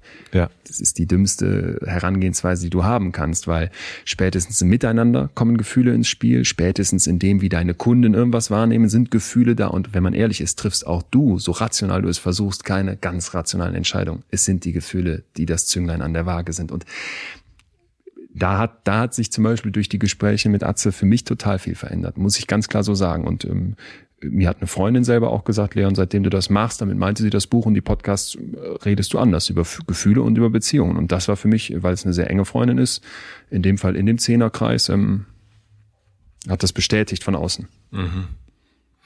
Du sagst äh, oder du schreibst in dem Buch, es gibt keine negativen Gefühle, nur negativen Umgang damit und dass jeder Teil unserer Gefühlswert einen Wert für uns hat. Und dann frage ich mich natürlich, wenn wir über sowas reden, also es sind ja auch, also wenn diese Gefühle nicht negativ sind, aber dennoch einen Wert für uns haben oder für dich haben. Ich glaube, hier sitzen drei äh, äh, männliche Vertreter der Welt, die gern äh, ein bisschen zu viel arbeiten an der einen oder anderen Stelle. Ähm, welchen positiven Wert könnte das haben? Nehmen wir den Moment, als die, als das alles fertig war. So, ne? Ich war durch und dachte jetzt so fertig und Ende aus und jetzt muss das auch klappen und dann mache ich die ganzen Promotermine und so weiter und so fort. Und stell mal vor, ich hätte dich da nicht im Hinterkopf gehabt. Da, wir hatten kurz davor uns hier unter, als wir hier einfach saßen, Pizza gegessen haben, ganz ohne Mikro mal, äh, vor ein paar Monaten war das mhm. ja. Und du hast mir gesagt, als ihr dieses Album abgegeben habt, ihr habt euch das Gefühl eingefroren. Vom Abgabepunkt des Albums. Mhm. Das ist doch ein total genau, schönes Gefühl, wo ich jetzt auch hätte sagen können, ich gebe mich irgendwie in dieses negative Leistungsdenken rein. Mhm. Da habe ich auf dieses positive Gefühl geachtet. Ein total gutes Gefühl gehabt, anstatt einem negativen. Das finde ich erstmal schön. Ich habe mich gut gefühlt. Nehmen wir jetzt ein anderes Beispiel.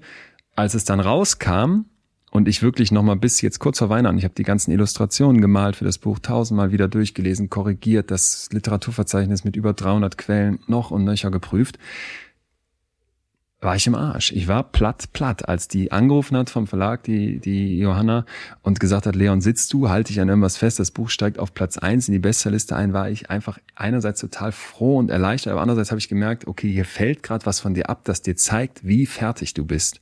Ich habe das negative Gefühl der Ermattung, der Leere, des Plattseins, das fühlt sich alles nicht schön an, muss ich euch nicht sagen, du bist, bist platt, kaputt. Mhm. Und wenn du das jetzt nicht zulassen würdest oder annehmen würdest als ein Gefühl, was für dich ein Signal ist, dann verdrängst du ein negatives Gefühl und machst es nicht zu dem, was es eigentlich ist, nämlich eben ein Hinweis, ein dich anschreiendes etwas, wo du sagen kannst, das ist Krach, das versuche ich wegzutünchen oder mit irgendwas zu überlagern, indem ich mir die Earpods reinmache und einen Podcast an oder eine Serie gucke oder mich anderweitig ablenke mit noch mehr Arbeit, Erfolgen, was weiß ich was.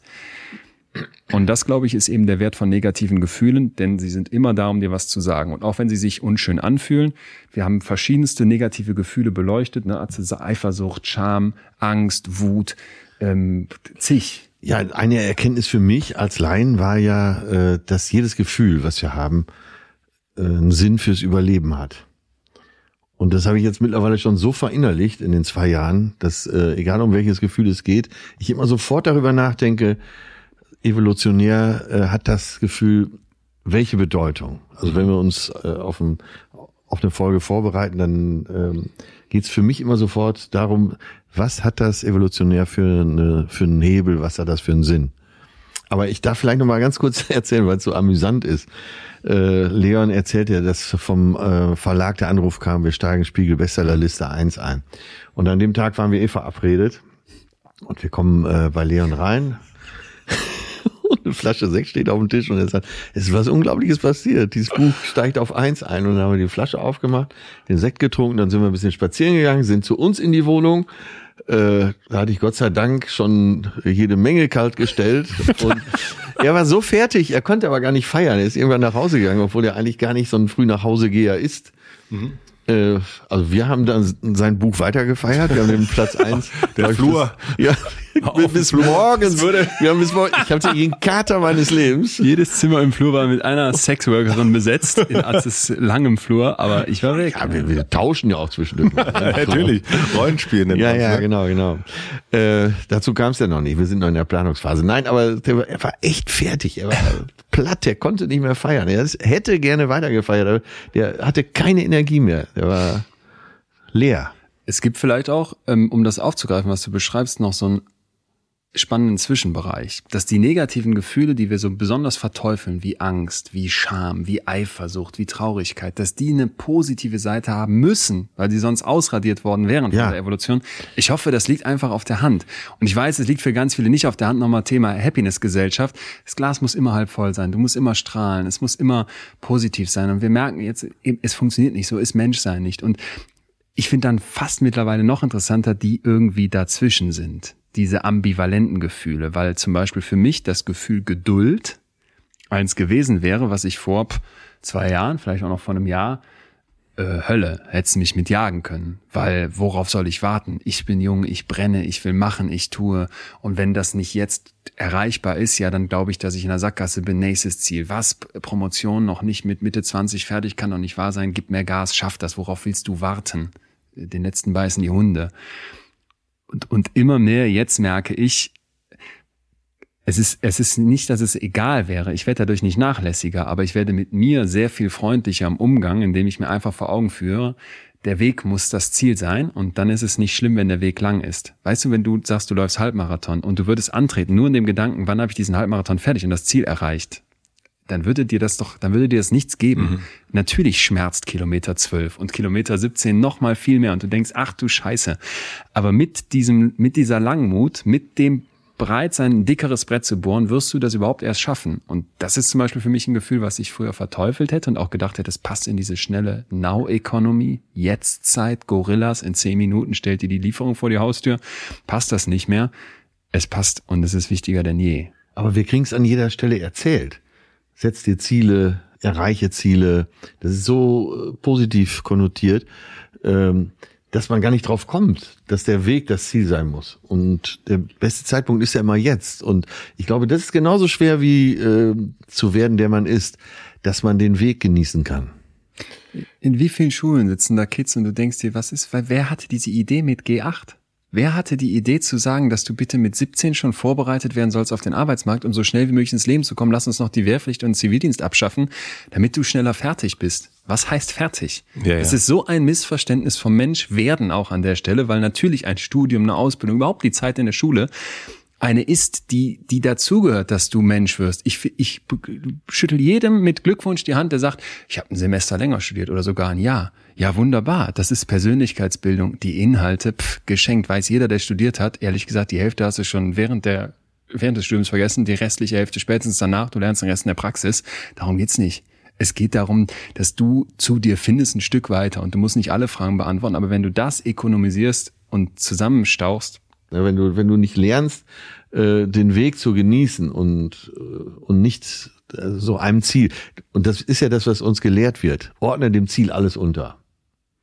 Ja, ordne dem Ziel alles unter und, äh, und auch dem Wachstum. Ja. Also es ist ja, ja gar nicht, wenn du sagst, ähm, Nee, also alles gut so. Also lass uns das mal jetzt so lassen. Ähm, wir haben so und so viele Hörer, Hörerinnen, das ist super und die Firma macht so und so viel Umsatz und alles gut und so bleibt's jetzt, ja. da bist du gescheitert. Ja, jo, du genau. bist gescheitert. Jo. Und das ist, ähm, also auch das kenne ich vom, wenn man beim, beim Laufen ist, ne, äh, eigentlich ist es ja wirklich vollkommen egal, ob man jetzt eine Minute schneller läuft ja. oder nicht. Also das spielt auch gar keine Rolle. Und ich war, also dieses Ziel, ich habe das auch noch nicht verstanden, weil wenn ich mir überlege, wenn ich in meinem Leben auf irgendein Ziel hingearbeitet habe oder auf ein, oder das kann ja auch ein, oder hingelaufen, das kann jetzt Marathon sein oder es könnte auch Urlaub sein, Berggipfel, irgendwas. Dann steht man da oben und das ist eine schöne ja. Aussicht. Aber wenn wir jetzt uns überlegen, wir erzählen nur das Ziel in unseren Geschichten. Genau. Wie langweilig ist das denn eigentlich? Ja, da stand ich ja. da oben am Kreuz und Aber das ist, ein, äh, das ist ein sehr schönes Beispiel, weil ja. jeder, der schon mal an so einem Kreuz gestanden hat, weiß, du stehst ja eigentlich immer nur ganz kurz. Du stehst, genau, du stehst fünf Minuten, ja. so, dann hast du vielleicht noch was zu essen dabei und wahrscheinlich ist es aber so, dass da noch hundert andere sind und dann sagst, ja, gehen wir wieder zurück, ne?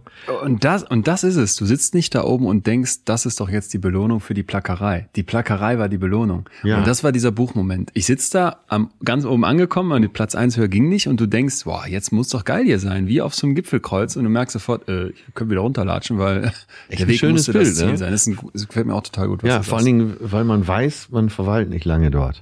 Und wie ist es für dich als als, als Vater dann, wenn du jetzt an, an deinen Sohn denkst, nimmst du das schon so wahr, dass diese habe Ziele, erreiche die, arbeite auf Ziele hin, mach sie smart, specific, measurable, achievable, und ich weiß nicht mehr, wofür das R steht. Also, dass das schon Kinder so mitbekommen, diese, diese Mentalität, die wir wahrnehmen? Naja, ich meine, es, ähm, nee, das so genau nicht, aber natürlich äh, Vergleich.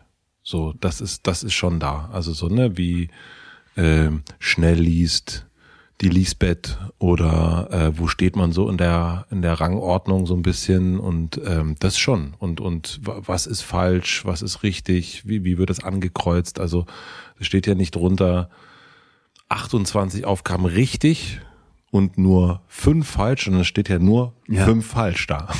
So, und das, was falsch ist, wird auch noch rot angezeigt. Ne? Du siehst, kriegst das Blatt wieder und siehst dann fünfmal rot und das ist ja dann schon viel, offensichtlich. Und das ist schon, das wird einen schon so mitgegeben und ich muss aber auch sagen, dass uns das auch sehr, sehr schwer fällt, davon so loszukommen. Also in eine Position reinzukommen, äh, nicht anzutreiben, ähm, sondern eigentlich, also das versuche ich gerade ganz, ganz, ganz toll und das ist, äh, fällt mir wirklich irrsinnig schwer, eigentlich zu sagen, okay, meine Aufgabe ist, wenn wir jetzt ähm, um das Schulische und sowas zu sagen, so, ich, du, was brauchst du, damit du das gut kannst? So, du brauchst beim Homeschooling mich daneben sitzend und nicht noch parallel am Handy irgendwie businessmäßig irgendwas zu checken, sondern du brauchst mich dann dabei. Das ist meine Aufgabe.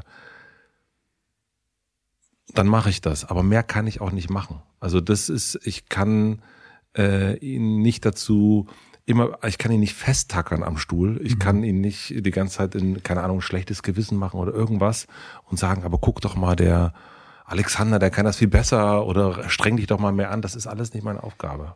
Also meine Aufgabe ist eigentlich nur, sozusagen den Raum zu schaffen und nicht noch irgendwie mit einer Peitsche dazustehen und irgendwie so dieses Leistungsprinzip noch weiter anzutreiben, weil ich glaube auch, man ist jetzt acht, das wird, ähm, also ich glaube, wenn man das lernt, eben nicht nach so einem Leistungsprinzip irgendwie äh, durch die durch die Welt zu laufen, wie ich das auch mache und gemacht habe, noch viel extremer, dann wird man nicht wirklich eine Zufriedenheit erleben. Also da wird man eben nicht diesen, also das ist ja eigentlich schön, wenn man so eine lange Wanderung hat und dann kommt man in Ruhe auf dem Gipfel an und dann setzt man sich hin und dann ist das Teil davon und dann geht man, sitzt man, quatscht man da mit seinen 15, 400 Freunden und geht wieder runter.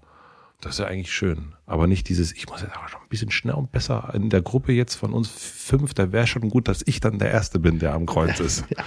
So, und das fände ich eigentlich gut, wenn man das so hinkriegt. Aber es ist total schwer, weil ich das ja auch, klar, man wird überall bombardiert mit ja. schneller und ähm, ja. was funktioniert nicht gut. Das ist ja der, die Triebfeder unserer Gesellschaft.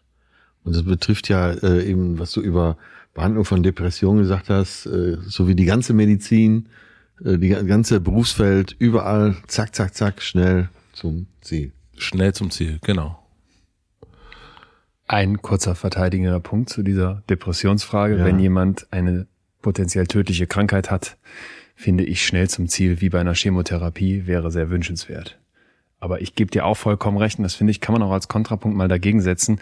Grundsätzlich die Idee zu sagen, wir können keine tiefen psychologischen Ansätze anbieten, was ja zum Glück auch nicht der Fall ist, weil sie eben Menschen an ganz vielen Stellen doch helfen und weil es bestimmt auch andere Bereiche gibt, wo das total gut ist, dass mal Zeit da ist, dass mit Geduld an einem Thema gearbeitet wird und dass es eben nicht um so einen ökonomischen Gedanken dahinter geht. Das finde ich ist auch legitim. Das ist nur die Frage, in welchem Bereich. Wie ist denn das bei dir? Also so, weil wir erst schon über dieses, ähm, äh, ganz am Anfang über den Muskelkater gesprochen und auch über den, das, den, das, das, den Denkkater. Mhm. Und für mich zumindest ist Denken und Fühlen eigentlich was anderes. Also was, was, äh, äh, was, also nicht das Gleiche. Und jetzt denkst du ja sehr viel über Gefühle nach. Wie geht das? Wie funktioniert das? Also wo sind oder wo sind auch Sachen, die, wo du merkst, oh, das, das kann ich gar nicht richtig begreifen, weil du denkst ja nach, du willst es ja begreifen. Das ist ja das Denken dann da, darüber, so wie ich es zumindest meine. Erstmal würde ich mit der Idee brechen wollen, dass du sagst, Denken und Fühlen ist sowas ganz unterschiedliches. Okay. Es sind ja erstmal Hirnprozesse, wo etwas in dir stattfindet und wirkt. Nehmen wir mal 18 plus 18. Mhm. Da könntest du jetzt einen Taschenrechner fragen oder deinen Kopf und dann wird 36 rauskommen. Und dann könntest du jetzt sagen, das ist Denken. Mhm. Habe ich irgendwie gelernt, rechnen. Was ist 36? Ist 36 Euro für eine Flasche Wein, ist das billig oder ist das gerade noch okay? Mhm. Hast vielleicht was zu feiern, ein Buch billig. und günstig. Also rechnet sowas in Gläsern auf Mallorca für Champagner. Ähm, ist 36 Minuten warten nicht auf, widerstehen. auf den Zug, ist das lang oder kurz? Ist 36 Jahre, ist das noch jung oder ist das schon alt? Das heißt, es kommt ja unmittelbar das Gefühlen, in, das, das Fühlen ins Spiel. Und so diese Idee, uns zu betrachten, als wären wir verschiedene Systeme, ist eine, die sehr verführerisch ist, weil man als Homo sapiens ja den Anspruch hat, wir, der weise Mensch, wir zeichnen uns ja aus dadurch, dass wir denken. Mhm. Und ich halte das für eines der größten Missverständnisse, was wir unserer Spezies antun diese Idee rational geradeaus, fehlerfrei, gefühlslos, so zu funktionieren wie ein denkender Apparat, das ist eine alte Vorstellung. Die ist aber eigentlich nicht mehr vertretbar, wenn du mal anerkennst, dass uns ja in dem Bereich die sehr smarten Maschinen mittlerweile längst überholt haben. Sprich, wenn du ein menschliches Alleinstellungsmerkmal haben wolltest, überhaupt, warum auch immer du das brauchst, dann solltest du aus meiner Sicht sagen, es ist die breite Palette an Gefühlen. Das macht uns in Wirklichkeit einzigartig. Und fühlen ist ja ein viel komplexerer Vorgang im Hirn, als jetzt zu sagen 18 plus 18. Mhm. Ne? Du kannst äh, mit einer sehr einfachen Maschine 18 plus 18 ausrechnen. Äh, wie willst du Liebe berechnen? Ja, und es ist ja trotzdem ein Feuern von Nervenzellen, die ja. beide diese Konstrukte abbilden müssen. Und deswegen würde ich sehr, sehr vorsichtig sein mit dem Gedanken, da ist irgendwie ein rationales in dir und ein nicht rationales. Und vor allem sehr vorsichtig damit sein, zu sagen, das zweite ist was Schlechtes. Gibt es ein Gefühl, in der Beschäftigung mit Gefühlen äh, von euch beiden, was ihr wohl gemerkt habt, oh, das haben wir total stiefmütterlich behandelt? Atze? Ähm, also so wie ich es jetzt verstehe, würde ich sagen, das haben wir oft. Mhm. Dass wir äh, Stimmt. ein Gefühl uns aussuchen und äh, ohne dass wir uns absprechen, äh, oft denken, oh, das gibt nicht viel her. Das, oh, da haben wir eigentlich haben wir uns jetzt ein falsches Thema ausgesucht. Dann beschäftigen wir uns mit dem Thema und dann dann wird das plötzlich so groß. Bäm. Nee, ich meine das äh, gar nicht so sehr in der Beschäftigung, sondern in einem selbst. Ne? Wenn, wenn äh, alle Gefühle äh, echt sind, gibt es ja aber manche, wo man sagt, ah, das will man eigentlich nicht so wahrhaben. Ähm, und das äh, stiefmütterlich behandeln, also das umarmt man nicht so sehr, das meine ich damit. Also Ah, okay. äh, bei mir ist es zum Beispiel die Wut. Dann denke ich, oh, das ist jetzt aber nicht angemessen, wütend zu sein in der heute. Also das, das will man ja nicht. Wann hast du das, damit wir es mal greifen können? Bitte? Wann hast du sowas, damit wir es greifen können? Ähm, wenn ich, wann ich wütend bin, Und sagst, das gehört sich nicht, das ist ja noch die zweite Stufe. Ja. Ähm, naja, das eine ist, äh, wenn wir wieder irgendwie, wenn wir beim äh, bei der Schulsituation bleiben, dieses so äh, wütend zu werden, zum einen, dass man es nicht hin, also dass ich es in dem Moment nicht hinkriege, da Ah, ja. einen, einen Raum zu schaffen und dann werde ich wütend auf mich oder äh, auch mal wütend auf meinen Sohn, äh, dass er jetzt schon wieder eine super geile Ausrede hat, warum er jetzt irgendwas nicht machen will. Und dann merke ich, dass da kommt eine Wut raus und ähm, und ich merke äh, und ich, ich werde auch lauter ähm, und dann merke ich, das das geht jetzt aber nicht. Ich kann jetzt nicht, äh, das bringt jetzt gar nichts, äh, hier wütend zu sein oder und deswegen versuche ich das irgendwie äh, Impulskontrolle wieder nach hinten zu schieben. Oder Ja. auch äh, wenn wenn man es äh, das ist mir schon lange nicht passiert, aber so mit äh, Mitarbeitenden so wirklich zu denken, sag mal, hast du sie noch alle? Ja. und äh, und es lange nicht passiert, gestern das letzte Mal. Ähm, nein, aber das ist, äh, da merke ich schon, da kommt dann eine Wut raus und dann ähm, muss ich mich da auf jeden Fall hart regulieren. Dass das, Ah, ja. äh, und dann äh, lasse ich der diesem Gefühl keinen Raum. Und gestattest dir das dann nicht so, Ja. Wenn ich das richtig verstehe. Merke aber auch, dass ich kenne das auch bei Kindern wiederum im Supermarkt, ne? wenn ein Kind wahnsinnig wütend ist und äh, alles rumschreit oder in, in, in, Zugfahrten und so weiter, dann ist das wütende Kind und dann sehe ich auch, ich kenne mich da auch, äh, kenne mich da auch von früher, ah nein, jetzt aber äh, Lisa, sei ruhig und hm, man versucht das so zu besänftigen und ähm, und und diese Wut nicht zuzulassen. Also Ja. das, äh, Wut wurde bei bei den Hishas nicht gern gesehen. Wohin mit meiner Wut, hieß Ja. mal ein Buch, was ich gelesen habe. Aber ich würde in dem Fall würde ich äh, für mich Angst sagen. Ah, Ich erlaube mir nicht so gerne Angst, Mhm. weil äh, früher, ich habe ja hier schon erzählt und auch bei uns äh, im Podcast erzählt, dass ich so schüchtern war. Ja. Bis Anfang 20. Und ich habe gelernt für mich, wenn ich äh, Angst, weniger Angst vor einer Sache habe, dann komme ich weiter. Deswegen gestatte ich mir, wenn ich so drüber nachdenke, selten Angst.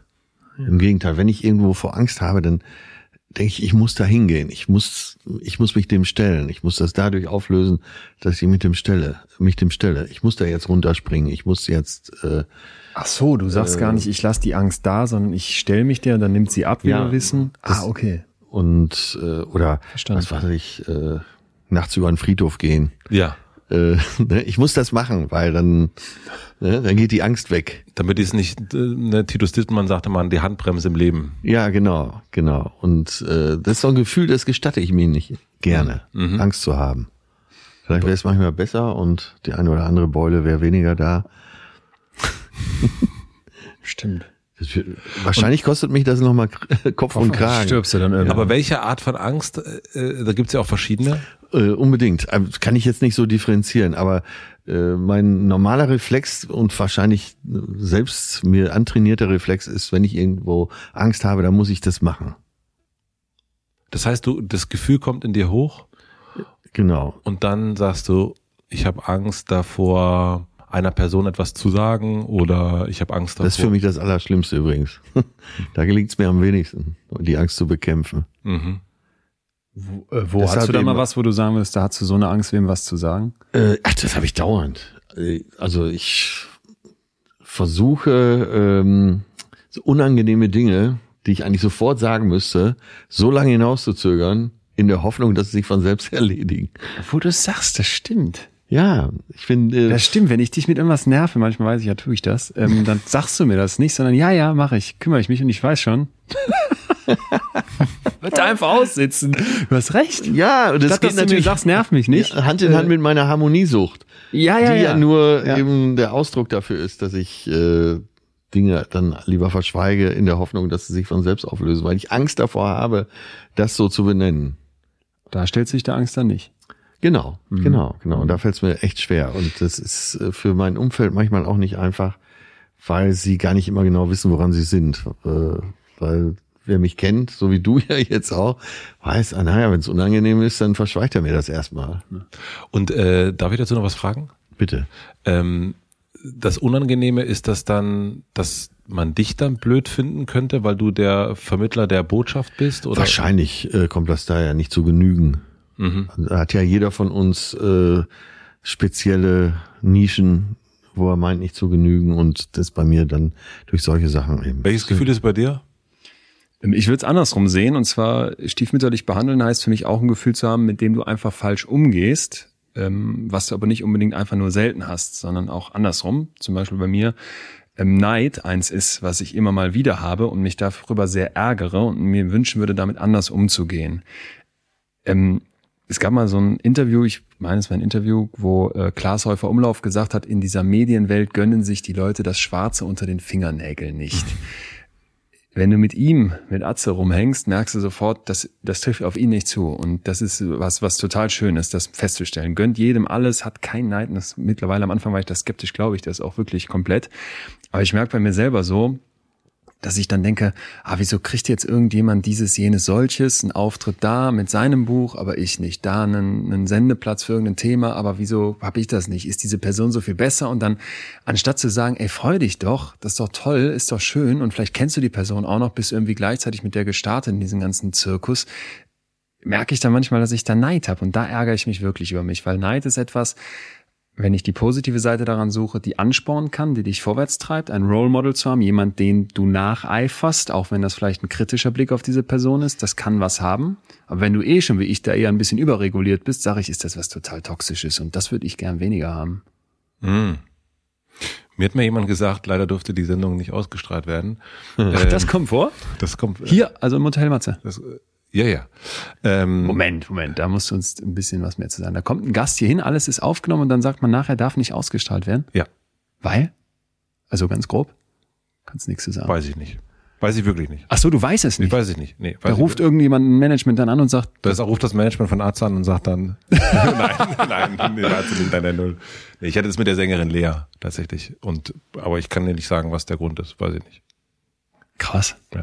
Und da sagte sie aber, und das fand ich sehr, sehr schön, weil da haben wir auch über Neid gesprochen, und äh, sie sagte, dass mh, ihr mal gesagt worden ist, wenn sie auf eine Person oder auf eine Sache, die eine Person macht oder hat, neidisch ist, dann muss sie auch auf die, auf die komplette Person neidisch sein.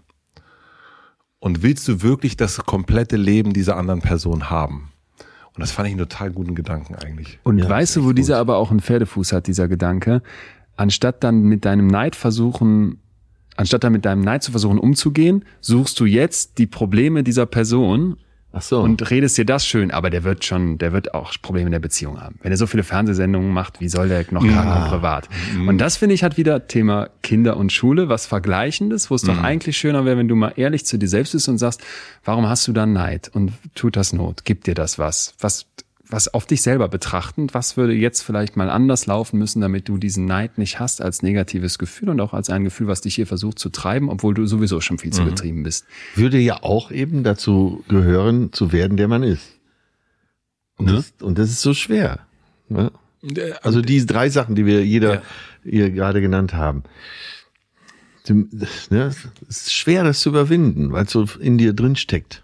Und es gibt dazu eine super spannende Stelle, weiß ich, aus einem Gespräch, was du geführt hast, Matze, mit äh, Wolfgang Job, mhm. übertitelt mit Über Illusionen. Mhm. Da sagt er, ich lese es mal vor in seiner Biografie, ich kann nur tun, was mir wie von selbst gelingt und gelingt mir etwas, bin ich froh darüber. Konflikte, die Künstler zu Künstlern machen, halte ich mir in meiner Arbeit vom Leib. Mit allen Mitteln bin ich der, der ich bin. Mhm. Und dann sagst du, ich lese ihm diese Stelle vor und er nickt stolz. Ja, weißt du, das stimmt wirklich sehr. Es ist wichtig für mich, immer zu wissen, das bin ich. Ja. Und als ich das gelesen habe, hatte ich so viele Fragezeichen im Kopf, dass mich jetzt total interessieren würde, wie du ihn da wahrnimmst. Ist das tatsächlich so und hat er uns irgendwas voraus oder macht der Fragezeichen dicht, wo wir sagen, da gucken wir lieber nochmal hinter die Tür?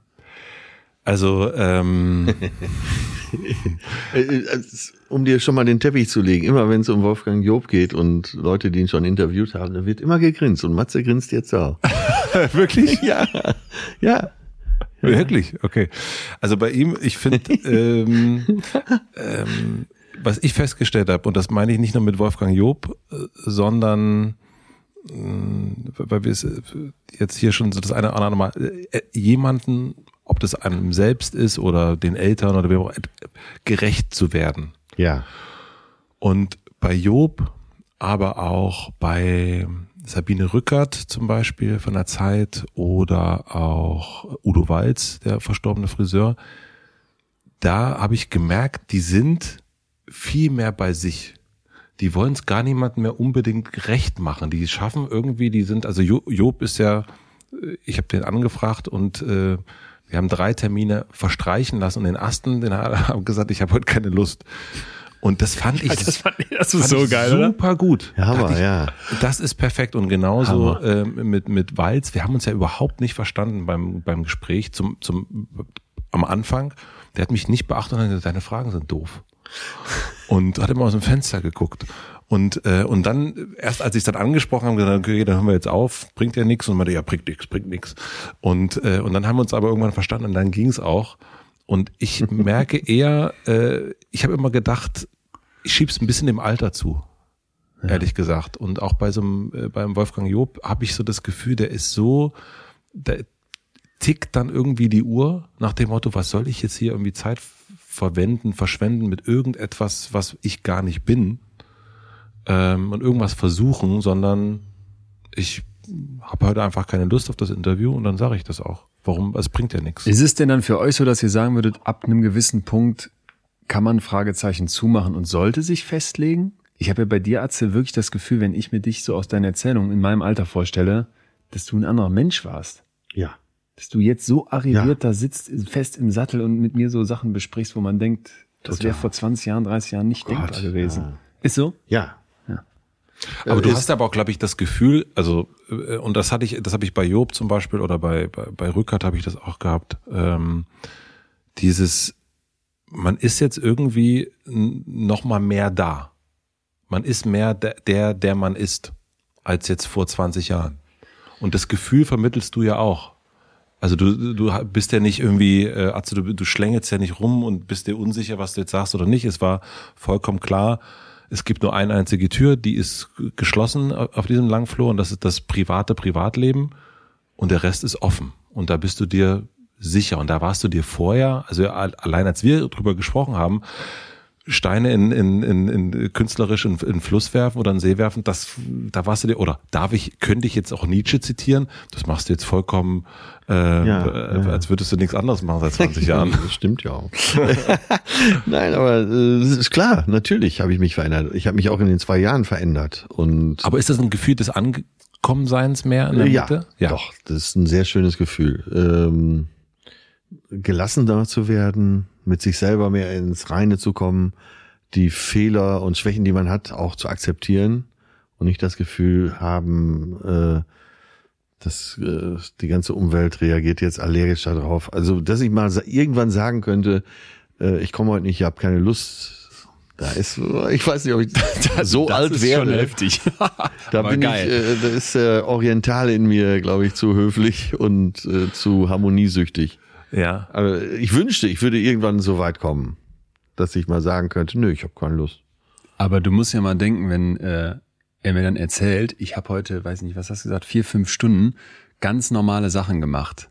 Irgendwie aus dem Supermarkt Sternanis besorgt, um Ketchup aufzukochen, äh, irgendwelche Versicherungen geklärt. Du hattest gesagt, dass du so ganz normale Sachen, die wir alle Normalsterblichen nicht im Atze-Universum sowieso jeden Tag machen müssen, hatte er immer gemacht. Und dann habe ich gedacht, guck mal, da, da habe ich mich im, im ganz stolz, Kleinen, ne? ja, war durftest du auch sein, im ganz Kleinen habe ich mich so wiedererkannt, weil ich so dachte, wie viele Sachen versuche ich dann so outzusourcen und so wegzugeben in dem Gedanken, ja, dann kannst du mehr schaffen und mehr machen und konzentrieren. Ich, warum soll ich jetzt mir was kochen? Ich hole mir schnell was, dann kann ich länger am Buch schreiben. Wenn doch der Weg irgendwie das Ziel sein soll, dann muss doch das auch schon Spaß machen. Und dann weißt du wahrscheinlich am Ende, wenn du es ein paar Mal gemacht hast, das habe ich jetzt in der Pandemie gelernt, dann macht das mehr Spaß zu kochen. Auch wenn ich es noch immer scheiße kann, aber in der WG halt so ein bisschen der Sous-Chef in der Ja. Küche bin, der abspült, der schnippelt, der den Salat schon mal wäscht. Ey, super, ne? Äh, Abwasch, aufräumen, schnippeln, das, ey, das war- ist ja für mich früher so weit weg gewesen wie der Mount Everest. Oder jetzt nach dem Umzug hat meine Perle mir gezeigt, wie man Schränke auswäscht. Ich komme ja aus dem Frauenhaushalt und äh, ich bin total verzogen. Ich musste nie irgendwas machen zu Hause. Nichts. Null. Das war äh, wirklich, und äh, das klingt ja alles übertrieben, aber ich bis vor zwei Jahren war ich doch, äh, kann ich in Super. Klar war ich mal im Supermarkt äh, weil es nicht anders ging und ich musste irgendwie, äh, ich weiß nicht, was soll ich, ich war sogar mal im Aldi, gehe ich allerdings nie wieder hin, das hat mir nicht gefallen, weil, das geht gar nicht. Und diese, das ist so, alle sind so ernst da drin. Und kein, nirgendwo, du weißt nicht, wo der Wurf Clicquot Champagner steht. Nein, aber stinksauer. ne, ich hatte, äh, das ist eigentlich ganz lustig, weil äh, Till Hoheneder macht bei sich in der Familie den Einkauf. Der ist eigentlich der Hausmann da. Ja. So, und der hatte immer schon so Gags geschrieben, wo die Marke Mümmelmann Yachtbitter drin vorkam. Das ist quasi der Jägermeister von Aldi. Und ich habe gedacht, der hat sich das ausgedacht. Der Mümmelmann Yachtbitter. Ne? Oder es gibt einen Whisky, ich glaube auch von Aldi, sonst Lidl, der heißt Queen Margot. Ich meine, das klingt doch wirklich, als hätten sich das die besten Autoren Deutschlands ausgedacht, oder? So, auf jeden Fall, ich bin in dem Aldi und sollte irgendwas, nicht, irgendwas für, fürs Grillen, für einen Kumpel besorgen und sehe so ein Eimer, so einen kleinen Eimer mit Kartoffelsalat. Und guck da so drauf und denk, ich, also ich war davon ausgegangen, so ein Eimer Kartoffelsalat kostet 20 Euro. Da stand da aber 1,59 und da habe ich gleich zehn Stück gekauft. Alle eingefroren. Nee, ich habe die einfach mitgekriegt. Ich weiß gar nicht, wo die gelandet du bist sind. so heftig. Und dann habe ich versucht, an der Kasse noch so einen, so einen Gag zu machen, aber alle sind ja total im Stress da. Ne? Alle wollen sparen und die Kassiererin wollen fertig werden. Und dann habe ich so den Kartoffelsalat aufs Band gestellt und habe zur Kassiererin, äh, zu den beiden Kassiererinnen gesagt, los, wir machen Wettrennen. Und kam überhaupt nicht an. Und, also, da habe ich mir auch geschworen, da gehe ich nicht wieder hin. So, äh, dann gab es den Moment, äh, wo, äh, ich weiß gar nicht, ob ich das hier schon erzählt habe, jetzt wird's langsam zum Comedy-Podcast. Äh, Anekdo eine Anekdote reiht sich an die andere. Ich habe eine Gala gespielt, Töne war dabei und es gab Schlüsselanhänger, wo so eine so eine Art Münze drin war. Einkaufswagen. Ja, nee, das wusste ich ja eben nicht. Und Töne äh, sagt, äh, findest du schön den eine Schlüsselanhänger? so äh, ja, und ja, we- weißt du denn, wofür dieses runde Teil ist? Nee, aber sieht gut aus. Es kommt in den Einkaufswagen. Ja, wie ein Einkaufswagen? Kauft man den dann oder was? Nein, man muss einen Einkaufswagen auslösen. Und jetzt gehe ich doch selbst E-Center von Edeka, da, äh, Rindermarkthalle. Das Feier das jetzt bitte das nicht ist so sehr, groß, du, du siehst die Erdkrümmung. Nein, aber ich, ich finde, es ist so schön, einkaufen zu Ja, gehen. Fra hinterfrage den Weg dahin, würde jetzt der Ja, aber ich kann äh, Nietzsche dir an den Kopf werfen, dass du nicht weißt, wozu dieser Ding am, am, am Schlüsselanhänger ist, ist ja Wahnsinn. Ich denke gerade, wie viel solcher Promis wie du werden rumlaufen? Wie viele Jobs und Verona Poz und ähnliche werden so Jetzt nicht hat wissen? aber der Edeka in Harvestehude in, äh, in Eppendorf, in, das ist ja quasi das Monaco von Hamburg, die haben schon wieder diese Ketten gar nicht mehr, weil man von der Ehrlichkeit der Einkaufenden Da ausgeht. bist du falsch informiert. Die haben mittlerweile so ein raffiniertes System, dass die per Magnetinduktion im Boden eine Bremse haben, wenn du über die Schwelle fährst. In Neukölln haben die das jetzt auch beim aber Aldi, nicht in da- Eppendorf. Ja, gut. Da empfinden die Leute das, glaube ich, als lästig, das Ding mitzunehmen. Aber du beobachtest das nicht als ein äh, Alltagsding, sondern einfach, das kommt jetzt so. Ja, ja, ja, ja. Also äh, wir haben eben über die Pandemie gesprochen. Da, jetzt gab es natürlich auch mehr Zeit dafür. Ja. Ich bin mehr zu Hause, eben nicht auf Tour. Und warum ist dir das jetzt aber auch wichtig? Ich meine, du feierst das ja so ab. Jetzt, Total. Ne? Also du, du, äh, das ist teilweise vielleicht, nehme ich mal an, könnte so ein Bühnenprogramm oder irgendwas werden, ne? Äh, Da kommt wirklich keiner mehr. aber, ähm, aber warum ist dir das jetzt wichtig? Dies, äh, dieses normale Leben gefällt mir so gut. So, diese erfüllte Sehnsucht im Normalen. Ratet mal, was mir die Chefin der Charité-Psychiatrie zum Thema depressive Stimmung, niedergedrückt sein und jetzt versuchen, sich da rauszuholen, geraten hat. Schrankwischen? Ey, pass auf, eine Nacht wach bleiben. Du musst versuchen, eine Nacht komplett wach zu bleiben. Du bleibst einen Tag komplett wach, bleibst eine komplette Nacht wach und den nächsten kompletten Tag. Und in dieser Nacht, damit du nicht abschmierst, suchst du dir Kleinigkeiten, die dir irgendwie Struktur geben. Zum Beispiel deinen kompletten Schrank ausräumen und alles mal falten und sortiert nach Farben wieder reinlegen. und ich sage das jetzt nicht, weil ich das, äh, das ist überhaupt keine Comedy, sondern ich bin manchmal frappiert davon, wie einfach die diese kleinen Dinge sind, die offenbar uns gut tun mittlerweile, was uns doch zeigen sollte, wie absurd diese Welt geworden ist in deinem Promi-Status vielleicht von damals noch oder auch heute ja, ja noch, aber noch mal krasser. Wir müssen da, glaube ich, auch, ja, ja, nein, ich bin kein Promi. Äh, nicht, nicht, nicht, nicht im echten, nicht in so wie nicht gefühlt. Genau, und, das, äh, das weiß ich. Ich, ich habe mit dieser Welt auch gar nichts zu tun. Äh, weiß ich, weiß ich Leben wirklich. im normalen Umfeld immer schon. Nur wenn du, das weißt du doch selber. Nein, wenn du viel weiß, auf Tour genau, bist, total. dann machst du keine normalen Sachen mehr.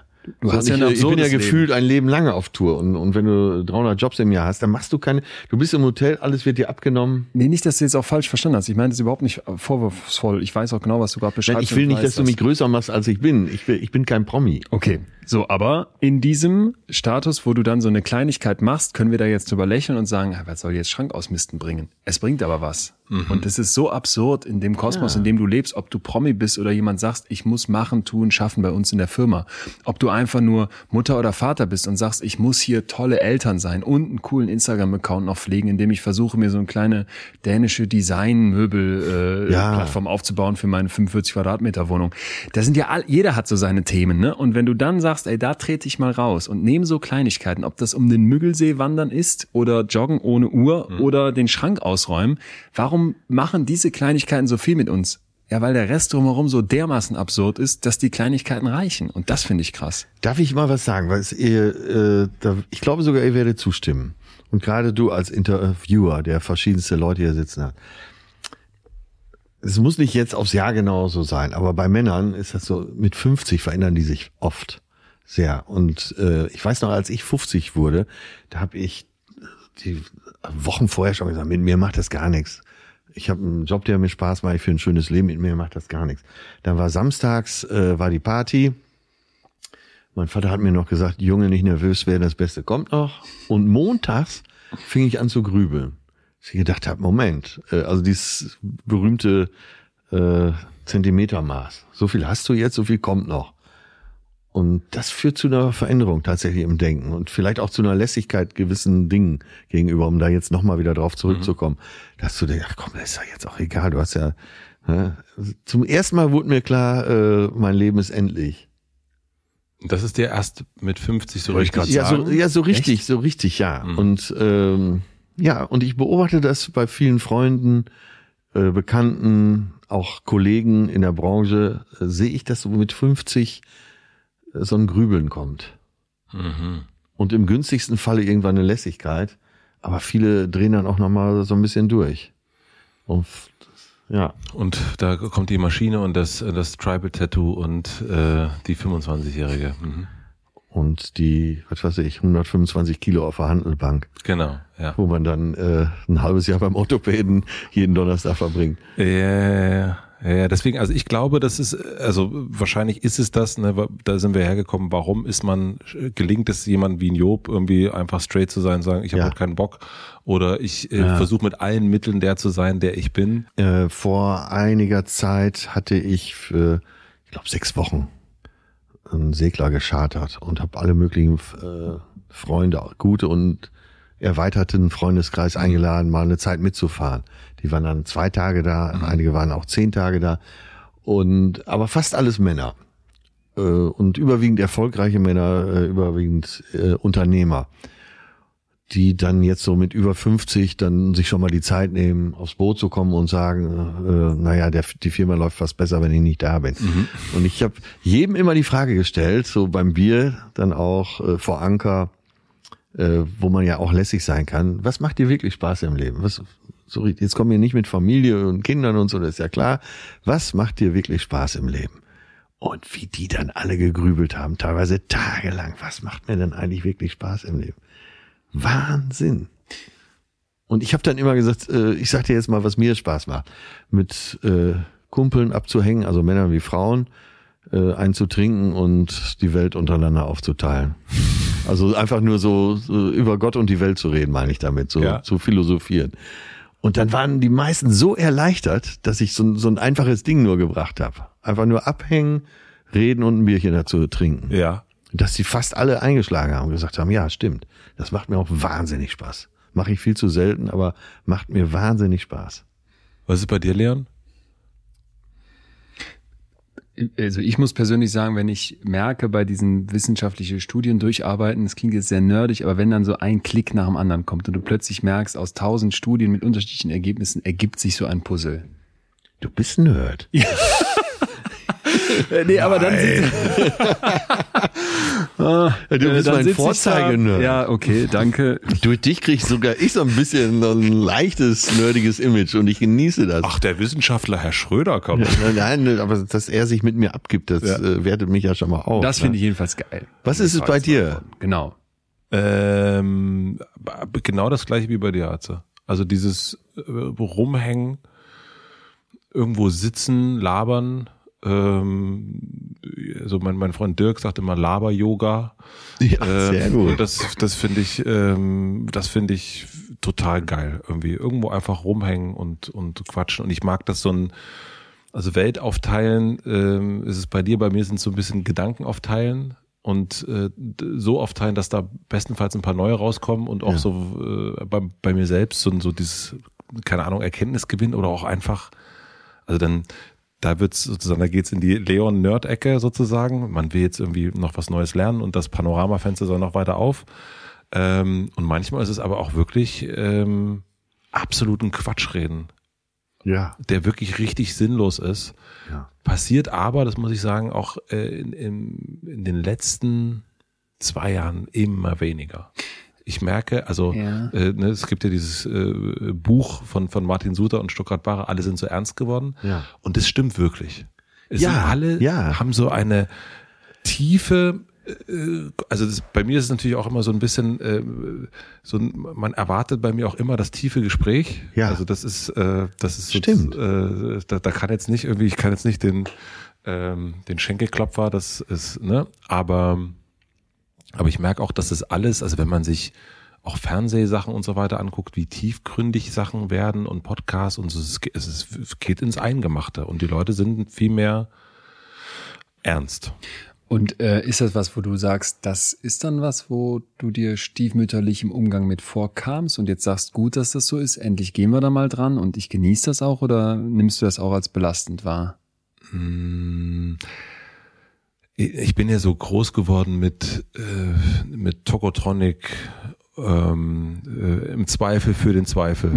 überragender Song. Und äh, Ja. also so ist äh, protestantisch ziehe ich meine Kreise, ne? Also Ja. so, äh, und so bin ich, also es ist ja alles ist irgendwie. Das, das finde ich jetzt deswegen interessant, weil ich finde, man dich von außen anders wahrnimmt, vielleicht als Zweifler, als Skeptiker, aber es gab einen Artikel über dich in der Welt, ähm, wo ich mir drüber geschrieben habe, Methode Atze, Fragezeichen. Der war betitelt mit, er durchschaut die Millennials wie kaum ein anderer. Dann sitzt du da so lässig in so einem Einkaufswagen und hast so ein tiefsinniges Lächeln drauf.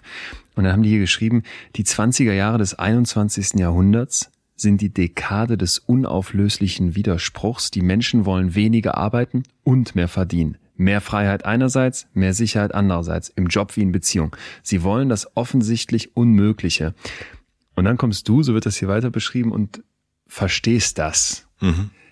Wo ich mich von außen gefragt habe, ist, also hast du so eine Methode, wo du dann derjenige bist, der dieses Zweifeln ausräumt, der dieses im Zweifel für den Zweifel uns allen, die wir das eigentlich nicht mögen, ja zu zweifeln, etwas ja ein unangenehmer Zustand, der uns das abnimmt durch diese Gespräche, durch die Tiefe und in sich selbst, aber eben hinter der Fassade doch noch hat? Oder ist es gerade die Methode, Matze, zu sagen, ey, pass mal auf, ähm, ich bringe meine eigenen Zweifel hier rein und zeige die auch öffentlich und kläre dann in Gesprächen so viel, wie ich davon klären kann? Also es ist gar nicht, äh, also Methode ist mir zu methodisch. Ähm, ich merke manchmal an manchen Stellen, dass ich selber, ich habe letzte Woche habe ich hier Caroline Herfurth interviewt und ähm, wir waren total quatschig drauf. Also so richtig, das, wir da standen da draußen, haben äh, unseren Corona-Test gemacht und das war total lustig. Und ich hatte hier aber so einen Zettel voller ernster Fragen. Und, und dann saßen wir uns so gegenüber und ich bin dann auch in meinen Hotel-Matze-Modus. Also ich habe dann so meine ernsten Fragen und ich habe aber gemerkt, irgendwie, ich bin dann aber auch so bei meinem Stiefel geblieben und da habe ich aber gemerkt, ja, ich hätte am, jetzt am Wochenende habe ich es gehört nochmal, das ich, ist ein cooles Gespräch und sie sagt echt schlaue Dinge, aber man merkt eigentlich, wir hätten eigentlich die ganze Zeit Quatsch reden müssen. So, das wäre irgendwie, ähm, das wäre irgendwie angemessener gewesen, unserer beider Stimmung eigentlich. Ja. Ähm, und da, da habe ich mir so gemerkt, okay, nee, ich muss das wirklich wieder viel, viel offener machen und muss da auch, äh, dass ich eben nicht, dass es keine, auf keinen Fall eine Methode ist. Man muss sich, es gibt ja auch viele Leute, die nicht hierher kommen, weil sie Angst haben vor einem Sehenstriptease oder irgend sowas. Und, ähm, und das muss es aber auch gar nicht sein. Am Ende sind es ja Gespräche. Und ich glaube, was ich aber immer wieder versuche zu zeigen und was auch, glaube ich, ganz viele Gäste immer wieder bestätigen, ist eben diese Ambivalenz zwischen man will Freiheit und Sicherheit. Man will das eine ja. und das andere. Und das ist eigentlich, und dass man das irgendwie aushalten muss, darum geht's eigentlich jetzt in der aktuellen Zeit. Dadurch, wir haben so viele Möglichkeiten, aber eigentlich müssen wir uns beschränken, damit wir die Welt nicht kaputt machen. Im Weltartikel steht ja, du verstehst das. Mhm.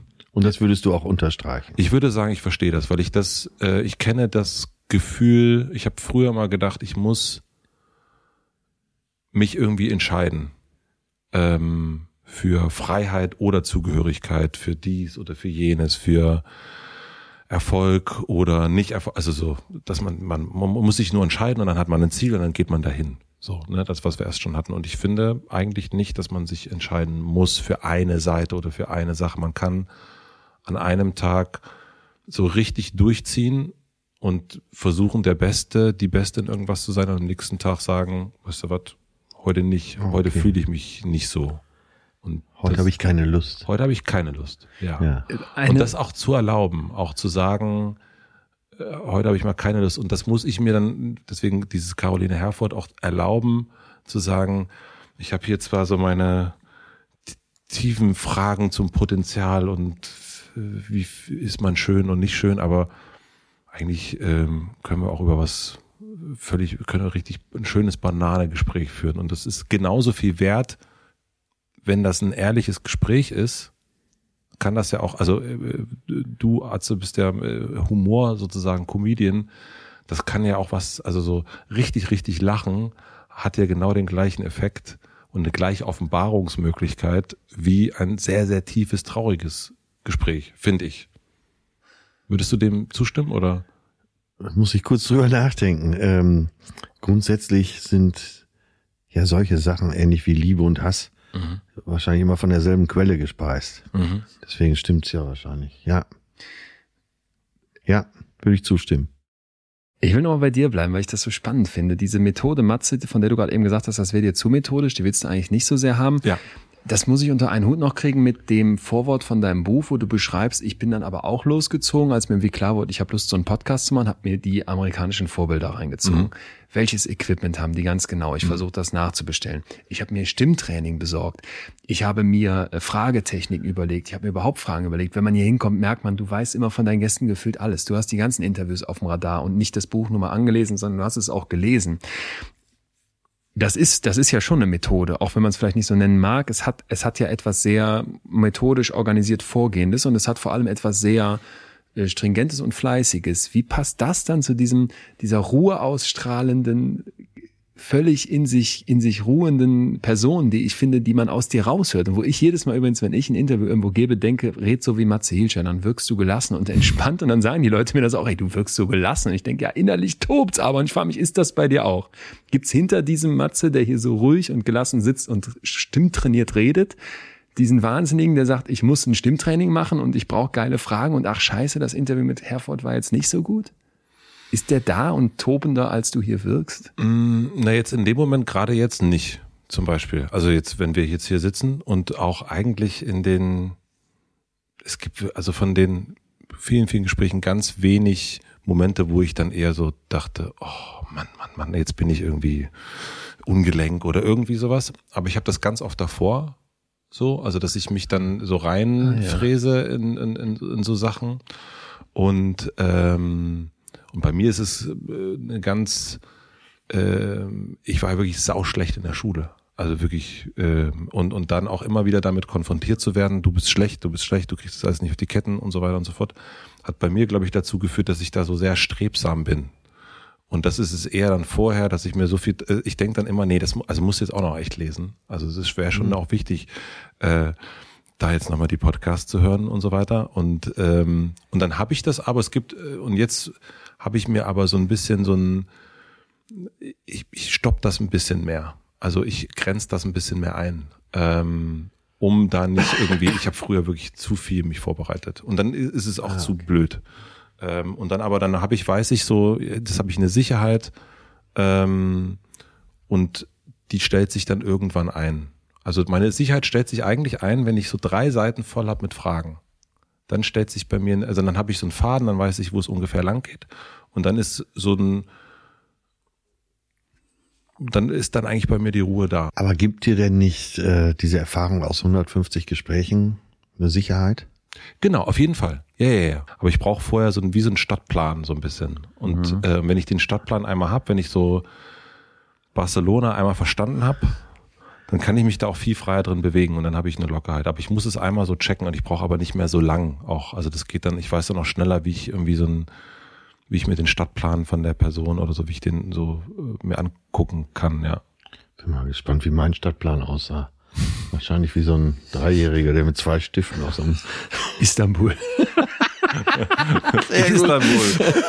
Und, ähm, und hast du denn Momente mal aus dem Beruflichen raus, wo du sagen würdest, da, weil nochmal, wenn ich, wenn ich, wenn ich mir dich hier so anhöre, habe ich manchmal das Gefühl, es muss auch eine, eine teilweise Maskierung von dir geben, weil doch dahinter auch ein, ein Vater ist, der vielleicht mal zu Hause aus eben angerissen wütend wird, wenn der Sohn schon wieder die tausendste Ausrede bringt, weil er nicht an den Schreibtisch getackert werden möchte.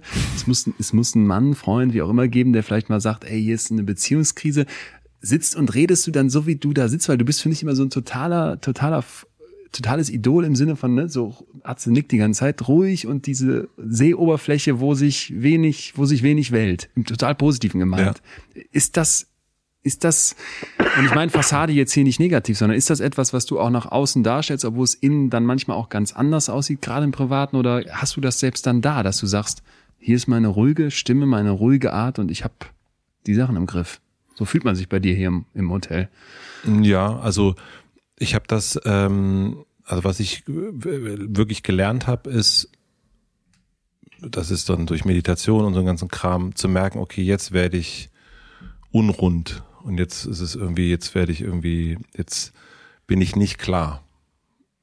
So in, im und, und bin schlafschlecht oder bin irgendwie unkonzentriert oder bin irgendwie so, ja, ähm, ähm, ja, irgendwie unrund, genau. Und wenn ich das merke, dann ziehe ich mich zurück. So, dann, dann, äh, dann, dann merke ich, okay, ich muss irgendwas machen. I'm sorry.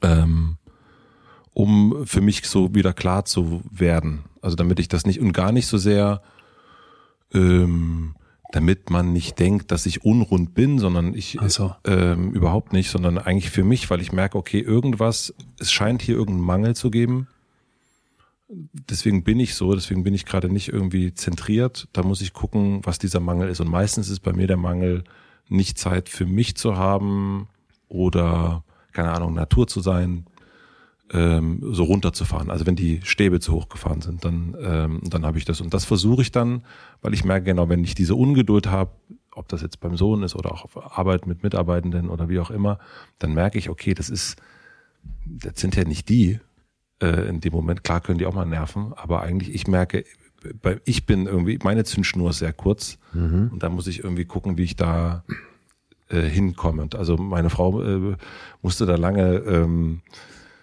lernen, damit, äh, so, dass das so ist, wenn ich zum Beispiel krank bin, dann ziehe ich mich komplett zurück. Das ist wie so der englische Patient, äh, Tür zu, abdunkeln, ähm, und dann für mich sein und das irgendwie so. Und da habe ich also so das äh, merken, okay, dann wieder so gesund werden. Ja. So für mich aber eigentlich. Und es ist nicht so, dass ich, ich kann total gut, also ich habe so meinen Dorfältestenrat, den ich immer anrufen kann, wenn ich irgendwie Probleme habe und äh, oder, Fragen habe und so weiter und so fort. Das ist es überhaupt nicht. Aber ich dieses so ein gesund sein, das heißt aber auch nicht leisten müssen oder so, sondern einfach so ein, so ein Gefühl von Geradlinigkeit, ja. Und, und gibt's in dieser Welt überhaupt Raum für Masken? Also gibt's Fassaden, wo du sagst, da trete ich auch mal hinter? Weil ich zum Beispiel persönlich für mich merke, du lebst es ja quasi, dass wir bestimmte Sachen nach außen darstellen und haben, aber eben auch immer wieder diesen Moment haben, wo wir uns bewusst vielleicht mit bestimmten Sachen nicht so hundertprozentig authentisch zeigen und, und das auch nicht als was, ich zumindest gar nicht als was Negatives wahrnehmen, sondern als einen Schutzmechanismus, auch der sehr natürlich ist. Gibt es Masken im Leben, Matze Hilschers? Also mein Bestreben ist, so wenig wie möglich zu haben. Die, die Frage, die sich mir gerade die ganze Zeit stellt, ist, wie gesund ist das? Mhm. Weil, weil ich immer denke, bei den Sachen, auf die wir so kritisch gucken, das haben wir jetzt, glaube ich, bei diesen Fassaden und Masken gerne in dieser voll authentischen Welt, immer in dem Bestreben, es hat ja auch eine andere Seite. So sehr frage ich mich dann, wo, wieso gibt's das? Wieso machen Menschen das? Wieso leben Menschen Etikette? Wieso bleib ich bei Atze zumindest so lange, wie ich noch irgendwie denke, ich sollte hier sitzen bleiben, obwohl ich eigentlich auch an dem Abend, wie du gesagt hast, echt fertig war. Ich hätte auch um 9 Uhr gehen können, Ja. nach dem Motto, ne? Ähm, Wäre mir auch lieber gewesen. Entschuldigung, konnte ich, konnte ich gar nicht auslassen. Ja, du, natürlich versucht man ehrlicher zu leben, sich selber gegenüber ehrlicher zu sein. Äh, nur zu 100 Prozent wird es natürlich nie gelingen. Und äh, vielleicht ist dann auch ein Umgang als soziales Wesen mit anderen gar nicht mehr möglich. Wenn du in jeder Situation immer absolut ehrlich bist. Äh, da gibt's Filme, gibt's Bücher drüber. Ähm, das, ne, ist irgendwie, es gibt ja auch ein Schmiermittel der Gesellschaft und, und äh, ja, für, für dich als soziales Wesen, dass du mit Leuten umgehen musst. Ja, das sowieso, das ist ja vollkommen, also ich glaube auch, aber das ist so ein bisschen, bestenfalls hat man ja, weiß man für sich, was tut mir gut, was tut mir nicht gut. Ja, es geht ja auch immer von bis, ne? Also genau. von Schmierentheater bis äh, Ja. verständlichen, Ja. verständlicher Höflichkeit. Also authentisch, weil das wird ja oft benutzt, das Wort ist, Genau. ge- geht's, eigentlich geht's erstmal darum, muss man das ja für sich erstmal selbst wissen.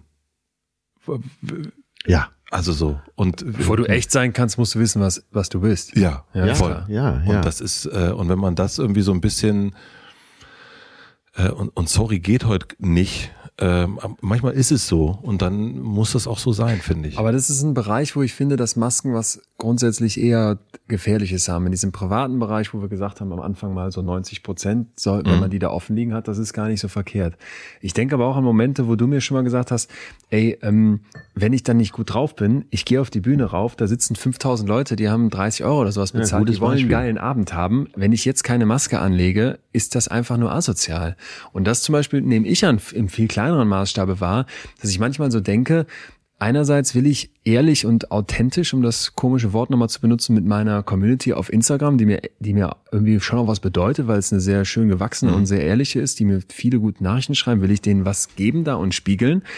Aber ich weiß auch genau, dass ich bestimmte Sachen zum Beispiel nicht spiegel und teile und die einfach vielleicht auch manchmal an einem Tag, wo es mir nicht so gut sind, hinter einer Maske sind, weil ich denke, es ist von mir eine ganz bewusste Entscheidung, nicht alles zu offenbaren. Und ich hoffe, dass die Leute wissen, dass Instagram irgendwie auch eine Plattform ist, wo eben vieles maskiert ist, gefiltert ist und Ja. ähnliches und denke mir, das ist in dem Rahmen, ist es keine Lüge, sondern es ist halt einfach ein, ist es der Rahmen dessen, wo es normal ist. Und finde das dann zum Beispiel was total Wertvolles, dass das auch okay ist. Dass mir jetzt niemand ankreien würde, ey, du wirkst immer strahlend und happy und gut drauf, wir sehen aber deine Augenringe. Da muss ich, da muss ich dann einfach nichts zu sagen, weil das halt mein privates Thema. Oder so genauso wie Atze habe ich auch Themen, wo ich sage, da rede ich einfach öffentlich nicht drüber. Bei Talkshows sage ich vorher, darüber bitte nicht sprechen. Oder wenn darüber gesprochen wird, sage ich, weiche ich aus, weil ich genau weiß, hier ist mir jetzt eine Maske lieber, als dazu was zu sagen. ja, Oder? Da hat doch die Maske was total Positives. finde ich total. Und das hast du Absolut. aber auch? Das habe ich auch. Okay, ja, das, ja, das, okay, weil du, du, ne, du klingst so- Und das war ja deine ursprüngliche das war die ursprüngliche Frage, weil ich halt so ja. denke, wenn man dich so sieht, dann denkt man, da sitzt der Typ, der dich, der dir niemals irgendwie, der niemals irgendwen betrügen könnte, so ein, so ein, so ein total guter, ehrlicher, offener, ausgeglichener Typ. Und wirklich positiv gemeint. Nicht jetzt, es gibt ja manchmal diesen Ja. schäbigen Begriff Gutmensch, sondern einfach ein, ein toller, ehr, so. Ja, das mein, Aber ich ist meine ja auch- der Erfolg auch dieses Podcasts. Exakt. Und Äh, ich habe mich gefragt, kann das ja. sein? Kann es so jemanden geben oder hat auch Matze Masken? Ja, also das, also das ist, also wie gesagt, ja. Und aber ich versuche das nach und nach wirklich so wenig Okay. wie nur irgendwie möglich. Ja, und dann okay. aber nicht im Sinne von, ähm, ich bin jetzt, äh, wer, wird dann immer gesagt, ja, Kinski, ja, sollen sie alle mitmachen, wenn ich wütend werde, sondern dann merke ich, wenn ich so drauf bin, dann ist, bin ich einfach äh, kein guter Teil für diese Runde jetzt gerade. Wenn ich irgendwie, keine Ahnung, ähm, aber wenn ich jetzt denke, ich habe heute richtig Bock auf Krawall. Also im Sinne von ausgehen, durch die Stadt rennen und, und äh, Action sozusagen, dann weiß ich, meine zwei, drei Kumpels, die ich anrufe, mit denen ich das machen kann, das muss ich dann nicht mit den anderen dreien machen. Also dann brauche ich aber auch nicht was vorspielen oder so. Äh, und die sitzen Ja. jetzt am Tisch und dann will ich sagen, Leute, ihr wollt heute essen, das machen wir jeden Freitag. Ich habe heute so Bock, irgendwie äh, drei Tage wach zu bleiben, ähm, ich komme heute nicht zum Schachspielen. Und, äh, und dann ist es auch okay. Also so ich eher das und ich versuche aber auf einer Bühne, und das ist, glaube ich, auch ein Riesenunterschied zu so, also ich glaube, ich könnte, also ich habe auch schon das ein paar Mal erzählt, dass ich, ich habe wirklich eine Bühnenangst, allein auf eine Bühne zu gehen. Und ich glaube, dass Hotel Matze oder wie die Gespräche sind, ich kann, wenn ich jetzt zum Beispiel einen Tag hätte und ich habe eine Live-Show, in, ich bin in Hamburg und es ist, geht mir heute nicht so besonders gut. Ich glaube, ich, der Raum ist dafür da, das zu sagen. Also ich glaube, ich Auch müsste, auf der Bühne. Ja, glaube ich ja. Ich glaube, ich könnte sagen, Ach. ich, ähm, Leute, heute ist es irgendwie so und so. Ich freue mich auf den Abend, aber ich bin so ein bisschen, hm, mal gucken, was wir daraus machen. Boah. Ach so, das so, aber nicht abzusagen. Nein, nicht abzusagen. Ja, okay. Nee, aber anzusprechen. Auch anzusprechen und zu sagen, oder, also vielleicht ist es auch nicht das allererste, wo man rauskommt, aber Wollte ich gerade sagen, okay, wenn, das, wenn du damit auf die Bühne kommst, ist schon, da musst du schon ganz schön ackern danach. da musst du ackern. ja. ja, aber es ist manchmal, ich stelle mir das eigentlich, wenn das jemand, also so, ich finde ja auf, auf eine Show zu gehen, wenn ich irgendwie sehe, ich, ich, die spielen eine Band, die spielt jetzt, jetzt einfach nur gerade runter und ich sehe an, die haben gar keinen, ich habe mal Katy Perry gesehen. Und Katy Perry, ich fand das so super, weil das war deren 175. Show. Und die wussten überhaupt nicht, wo die sind. Also das war auf jeden Fall völlig, völlig zu sehen. Länger keinen Schrank ausgewischt, ja? Lange, lange kein- Und Katy Ja. Perry hat das Ding durchgespielt und ich habe mir aber vor allen Dingen die Bandmitglieder angeguckt. Das war so herrlich. Die waren, das war alles Playback und die haben und die haben, also sie hat richtig gesungen, aber die haben nicht, der Gitarrist hatte kein Kabel mehr drin und Ah, nix. okay. Und die haben sich einen Spaß draus gemacht. Das war so herrlich, das zu sehen, wie äh, also als Laie hat man das nicht gesehen, aber wenn man irgendwie lange Musik macht, hat man genau gesehen, da ist wahrscheinlich jetzt irgendwie gerade der Garderobier irgendwie äh, spielt gerade Gitarre, weil das alles so und das hat richtig Spaß gemacht, sich das anzugucken, weil die nicht irgendwas erfüllt haben. Und ich habe mal Depeche Mode gesehen bei Rock am Ring, da dreht sich Andrew, äh, Andrew Fletcher, dreht sich, nee, Dave Gahan dreht sich um zum Schlagzeuger und macht so, macht gähnt sozusagen. Und das fand ich toll, so einen Moment zu sehen. Also das haben die vorne nicht gesehen, aber ich hab's, ich stand an der an, am Bühnenrand, habe das gesehen und fand das irgendwie, das, das, das ist cool. Das ist irgendwie, und ich bin noch viel größerer Fan geworden. Aber das ist doch eigentlich genau der Moment, der hier heute so ein bisschen auch das beschreibt, worum wir uns drehen. Nach hinten dreht er sich und gähnt und dann dreht er sich wieder um nach vorne und wird eine Show abliefern, die da 15.000 Leute am Ja. Ende zufrieden nach Hause gehen lässt. Zum Glück hat er eine Maske in dem Moment. Guter Punkt. Der, der hat natürlich auch wirklich alles gesehen. Nur bei, äh, wenn du Depeche Mode sagst, bei denen kannst du ja davon ausgehen, dass sie Bock haben, auf Tour zu gehen. Weil sie sind so reich, sie müssten nie wieder auf Tour gehen. Ja, die haben wirklich Bock, das stimmt. Hattest du schon mal einen Moment auf der Bühne, wo du eigentlich gar keinen Bock hattest und das du wirklich durchziehen musstest? Das kommt schon mal vor, äh, wenn mal wieder hart gefeiert wurde und äh, so der vierte Tag äh, schwerfällt. Aber wirklich, äh, ich erzähle es nicht, weil es so schön klingt, aber sobald ich die Bühne betrete, ist das alles weg und ich habe richtig Bock. Immer. Auch, da, auch wenn ich Fieber habe. Und auch wenn äh, gerade depressive Momente Ja, im Leben sind? ja. Im Gegenteil, dann äh, ist das, das hilft mir total. Ja. Äh, wenn ich so ein bisschen melancholisch bin, dann weiß ich, wenn ich auf der Bühne stehe, geht's mir gut. Und du bist dann aber, das ist das, das Atze-Programm, was auch an Sonnenscheintagen, also ist dann das, genau das Gleiche. Du, die Witze sind, also du machst dann nicht, du bist dann nicht dunkler in deinen Witzen oder so, sondern du, du ziehst es dann. Aber manchmal sind solche Abende sogar besser. Da irgendwie rufen die manchmal so eine Magie hervor, dass man sich da so reinfallen lässt. Und man gibt sich innerlich auf. Das Ja. kennt wahrscheinlich jeder Bühnenkünstler. Man gibt sich auf, weil es einem egal ist. Und dann kommt man in so einen Flow, hatten wir ja auch schon als Thema. Und dann, und wenn du dann merkst, das Publikum geht mit, dann schaukelt man sich gemeinsam hoch. Und man ging vielleicht depressiv auf die Bühne und kommt total euphorisiert wieder runter. Also wir haben heute gelernt, Schrank auswischen. Ja. Und vor vielen Menschen Witze erzählen. Oh. Ja, oder viel recherchieren. Oder Äh, viel wir haben über Zweifel gesprochen. Und das Gespräch hatten Leon und ich letzte Woche, wo ich gesagt habe, ja, äh, du hast doch einfach Lust auf Zweifel. Und das, ein Wissenschaftler muss ja auch Lust auf Zweifel haben. Oh, das ist aber gut. Das ist gut. Das war auch gut, dass du nochmal so klar gesagt hast. Das hat mir auch nochmal nachgehalten, weil ich gedacht habe, es ist auch unangenehm zu zweifeln. Das haben wir eben auch gesagt. Es ist ja nicht schön. Du sitzt da nicht und denkst dir, ach geil, dass das alles ungewiss und komplex und schwierig ist. Und dass es dann noch drei Studien zum Thema Hunger gibt, die du noch nicht gelesen hast. sondern ähm, es ist nicht, es fühlt sich nicht gut an, so, aber dass du daraus was Positives ziehen kannst, beziehungsweise dass das dein Anspruch ist, um zur Erkenntnis zu gelangen, das war ja das Markus Gabriel Gespräch. Mhm. Äh, Aber das, Zweifel das führt ja bei dir auch zu einem Flow. Richtig, Ja. richtig. Und äh, darum geht's ja, ne? dass man äh, was findet, wo man in den Flow kommt. Das Buch ist fertig geschrieben, kommt raus. Ähm, an Weihnachten ungefähr habe ich es abgegeben gehabt. Im Januar, das ist das letzte Kapitel, ist ja Zufriedenheit und ob man mit Geld Ja. Zufriedenheit kaufen kann. Und da gibt's eben diese Tipping Point Theorie. Irgendwann knickt das ein, dass so bei 75.000 Euro netto Jahreseinkommen Schluss ist, dass danach Geld nicht mehr wirklich glücklich macht. Dann kommt jetzt eine neue Studie im Januar raus und sagt, Moment mal, wir sehen das methodisch mal so, so, so. Da waren viel zu wenig Millionäre in der Studie. Wir können überhaupt keine Aussagen über die richtig Reichen machen. Die brauchen wir mal dazu. Und wir haben das nochmal neu nachgerechnet und guck mal, plötzlich sieht das ein bisschen anders aus und denkst, aha. Und Du bist doch, ich kenne dich, du bist doch schon wieder sauer auf die alte Studie. Natürlich stinksauer. und, äh, nee, weißt du, bin ich am sauersten auf mich selbst, weil ich denke, fuck, da setzt Dass du hättest drauf mit dem, reingefallen bist. Mit dem Forscher hättest du sprechen müssen über seine noch unveröffentlichte Studie schon im Dezember, weil ich das eben immer wieder gemacht habe, mit den Stars jeweils über die noch unveröffentlichten Sachen zu sprechen. Ähm, und das äh, ist die, die, die, der letzte Nachsatz, der letzte Teil vom Nachsatz des Buches ist ja la Harari, Professor Ja, ja. Harari Fand ich Ja. auch gut. mit ja. seinem tollen Buch Eine kurze Geschichte der Menschheit. Da hat er hinten drin oder im zweiten Buch, ähm, wenn hier Fehler drin sind, schreibt mir und geht da ganz offen mit um und das mache ich auch. Und ich betrachte das dann eher noch nicht als Fehler, sondern einfach als es wird weiter gezweifelt und so entsteht neue Erkenntnis. Und dann bleibt es ja eine Reise und dann bleiben vielleicht Fragezeichen und, und ich weiß immer noch nicht, wer ich bin, aber Ja, aber dann bist du doch der, der Außenminister des Zweifels sozusagen. Ich wollte jetzt Botschaft, Botschafter sagen, das war mir zu Außenminister klein. gefällt mir viel besser. Ja, Außenminister Du des Zweifels der, ist doch der Präsident auf Schrank und ich bin der Außenminister des Zweifels. So können wir zusammen leben. auch schön. Schön. Wollen wir langsam äh, äh, unseren, unseren Kreis schließen oder wie ist, wie ist, wie ist für euch? Für mich ist alles ähm, schon schon sehr. Ja, Sehr geschlossen, ja? Also- also, ja, ich sag mal ganz ehrlich, wenn wir jetzt weitermachen, dann langweile ich mich. Das wollen wir, das wollen wir nicht riskieren.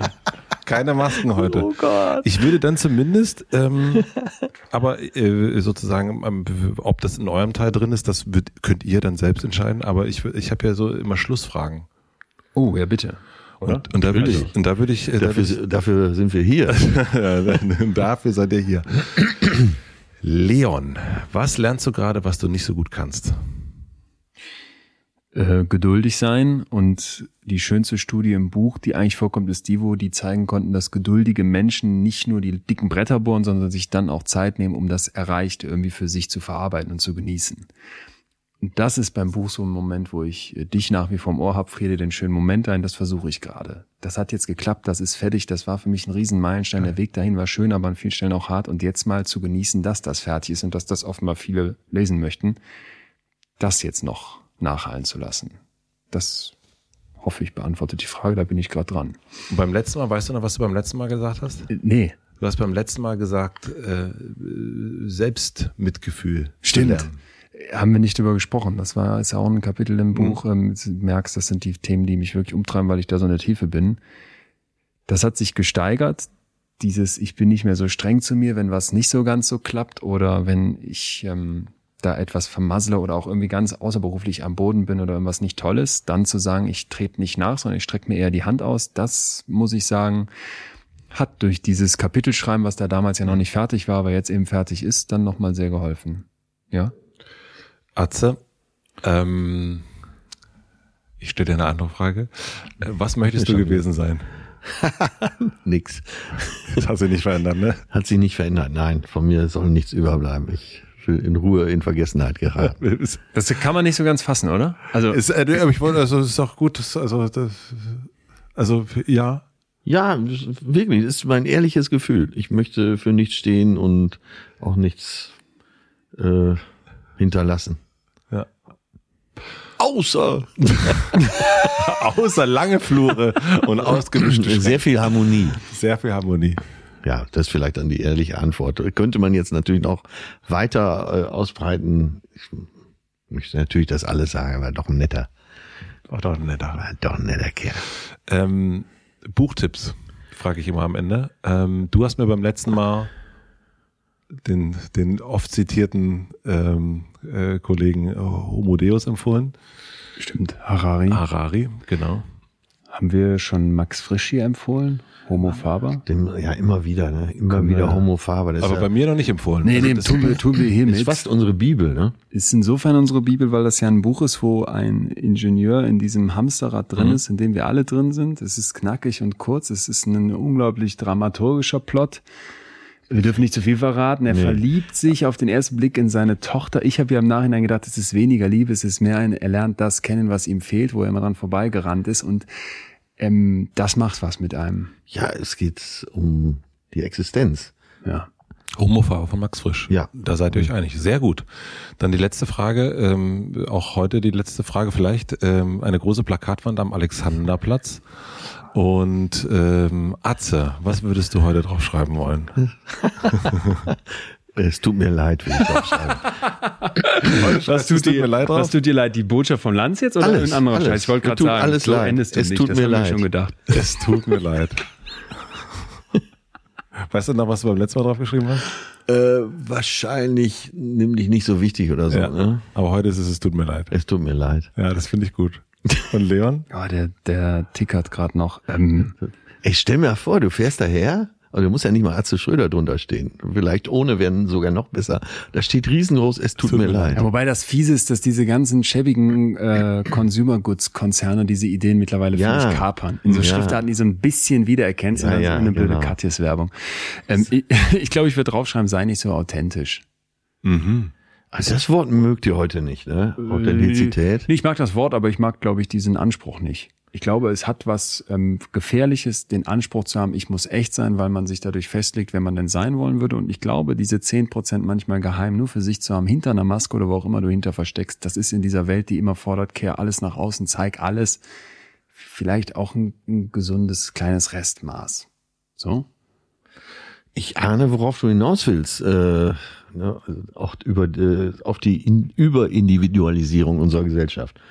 Geht mir auch so zunehmend auf den Keks, dass dies Ich, Ich, Ich, also das westliche Ich im Gegensatz zum asiatischen Wir, geht mir auch langsam, Siehste. aber sicher auf den Keks. Und da hat mir doch letztens noch ein älterer Freund gesagt, ich, ich habe auch so erzählt, da habe ich das gemacht, habe ich das gemacht. Und dann nahm er mich so am Arm und sagte nur, ja, ich, ich, ich, das sagt sich so leicht.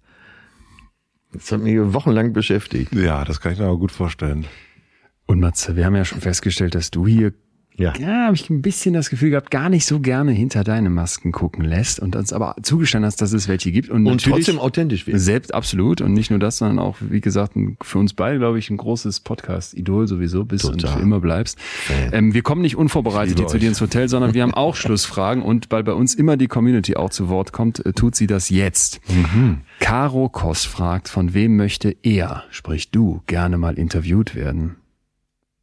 Oh, oh, das ist eine gute Frage, liebe Caro. Ähm, ich bin sehr ehrlich, habe ich niemanden.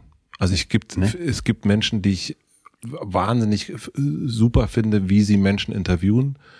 Aber dann geht's mir immer eher so, dass ich denke, ah, ich würde wahnsinnig gern, dass Joe Rogan mal Oprah Winfrey interviewen würde. Das fände ich cool. Also ich hätte gar nicht so sehr eine Freude daran, dass jetzt Joe Rogan, den ich für einen fantastischen Interviewer halte, oder Oprah wiederum, dass die mich interviewen, sondern ich fände also das wäre für mich so ein Match made in heaven, dass die beiden sich gegenseitig interviewen. Also das ist eher das, was ich ähm, sehen wollen würde. Und das es ist, ich habe gar kein Interesse, dass Oprah mir irgendeine Frage stellt, sondern ich hätte wahnsinnig viele Fragen an sie oder beziehungsweise fände es, also ja, also ich habe jetzt nicht jemanden, wo ich denke, Mensch, das wäre aber klasse, dass der mich mal interviewt. Weißt du, was ich gerade denke, warum ich finde, dass bei dir dieses, dieses authentisch sein und dieses Ich so auch so viel okayer wirkt als bei vielen anderen, weil es bei dir gefühlt so wenig um Ich, Ich, Ich geht, oder? Es, Ja. es geht immer wieder ganz schnell weg von dir. Du sagst jetzt nicht, ich will dahin und von der berühmten Person da mal die Bühne Ja, kriegen, sondern ja, ich ja, ja, geb's an zwei andere ab. Hatten wir eben genauso ähnlich auch. Ja, ja. Und das ist das, was man so angenehm empfindet. Finde ich Ja. auch. Finde ich auch.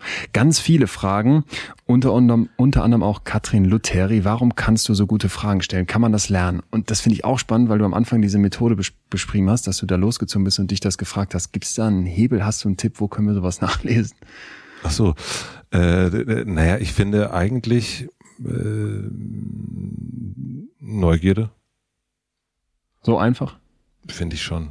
Also, also du glaub, würdest tatsächlich sagen, es ist interessiert dich einfach dann in dem Moment wirklich. Es interessiert, also ich habe wirklich Caro Herford, um die auch jetzt nochmal wieder mal zu nennen, ich habe die, glaube ich, zur Weißglut letzte Woche getrieben, weil ich immer wieder nachgefragt habe. Und es wird mir manchmal äh, wenn es jemand äh, negativ meint, gesagt, der fragt so lange, bis er die Antwort kriegt, die er hören will. Ah, ja. Das stimmt aber nicht. Ich, ich frage so lange nach, bis ich es wirklich begreife. Ah, okay. Und ähm, und es ist dann manchmal so, das ist also mein mein lieber Kater Max, der hat dann hat dann angerufen heute und meinte, ja, das habe ich dann einfach auch echt nicht mehr verstanden, was du da noch wissen wolltest. Ich habe das jetzt mal rausgenommen. Und ich gesagt, das ist okay, äh, weil ich dann äh, für mich äh, denke erfahren zu haben. Aber ähm, und ich glaube wirklich, dass es Neugierde ist und ähm, und das ja Neugierde ist, glaube ich, so das. Und dann gibt es natürlich auch diese, also Neugierde, das ist ja auch nicht immer nur die andere Person, sondern das ist ja immer auch, äh, ich lerne ja auch immer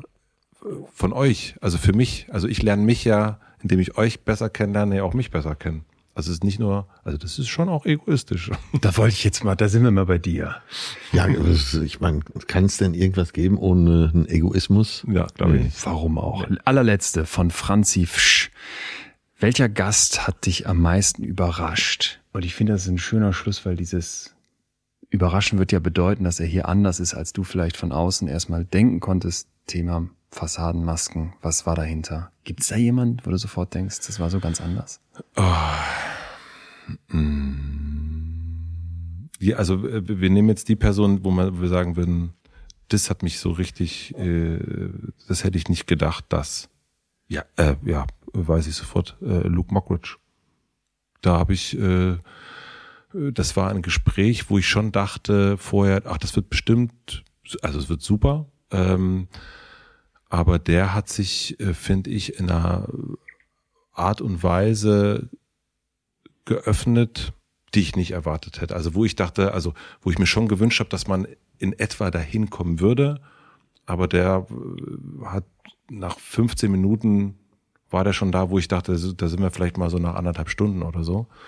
Ähm, und das, das hat mich total überrascht. Also da war ich wirklich, also bin ich noch heute völlig äh, platt gewesen. Und das erste Mal, dass mir das aber so derartig passiert ist, war mit Nora Tschirner äh, hier im, im Hotel, weil sie, da hatte ich meine Vorbereitung war voll auf Humor eigentlich. Und sie erzählt mir ähm, äh, von ihrem Burnout und von ihrer Depression. Und das war und da habe ich natürlich dann sofort die Zettel irgendwie liegen lassen und so. Und das, das hat mich total, also hat mich auch total überrascht und und ähm, damit habe ich nicht gerechnet. Genau. Und deswegen sind eigentlich die beiden Nora und und Luke für mich irgendwie so stellvertretend für so. Das hat mich sehr überrascht. Ja, in dem Luke-Interview fand ich sein Beispiel von der Erfolgstreppe so toll. Er sagt, du rennst dann hoch und bist irgendwann am Ziel. Das, was wir heute auch schon hatten. Du reißt die Tür auf und siehst, da ist nichts dahinter. Ja nichts, ja. Das ist, äh, das haben wir heute, das stimmt, das ist nochmal ein schönes Bild, ja.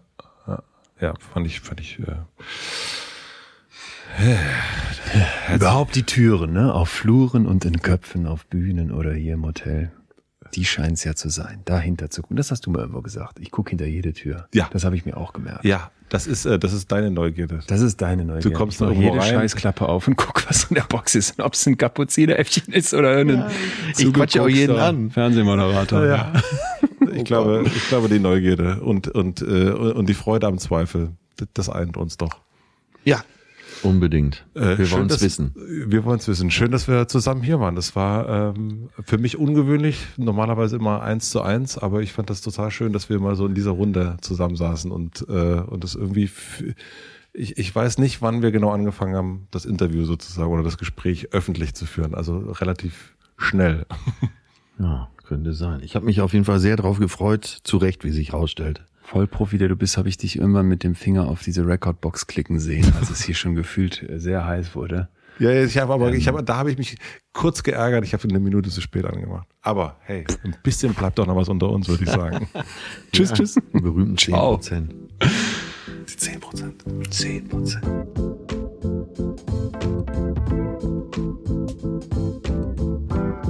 Das war Leon Winscheid Atze Schröder und auch ein bisschen ich. Vielen, vielen herzlichen Dank fürs Zuhören.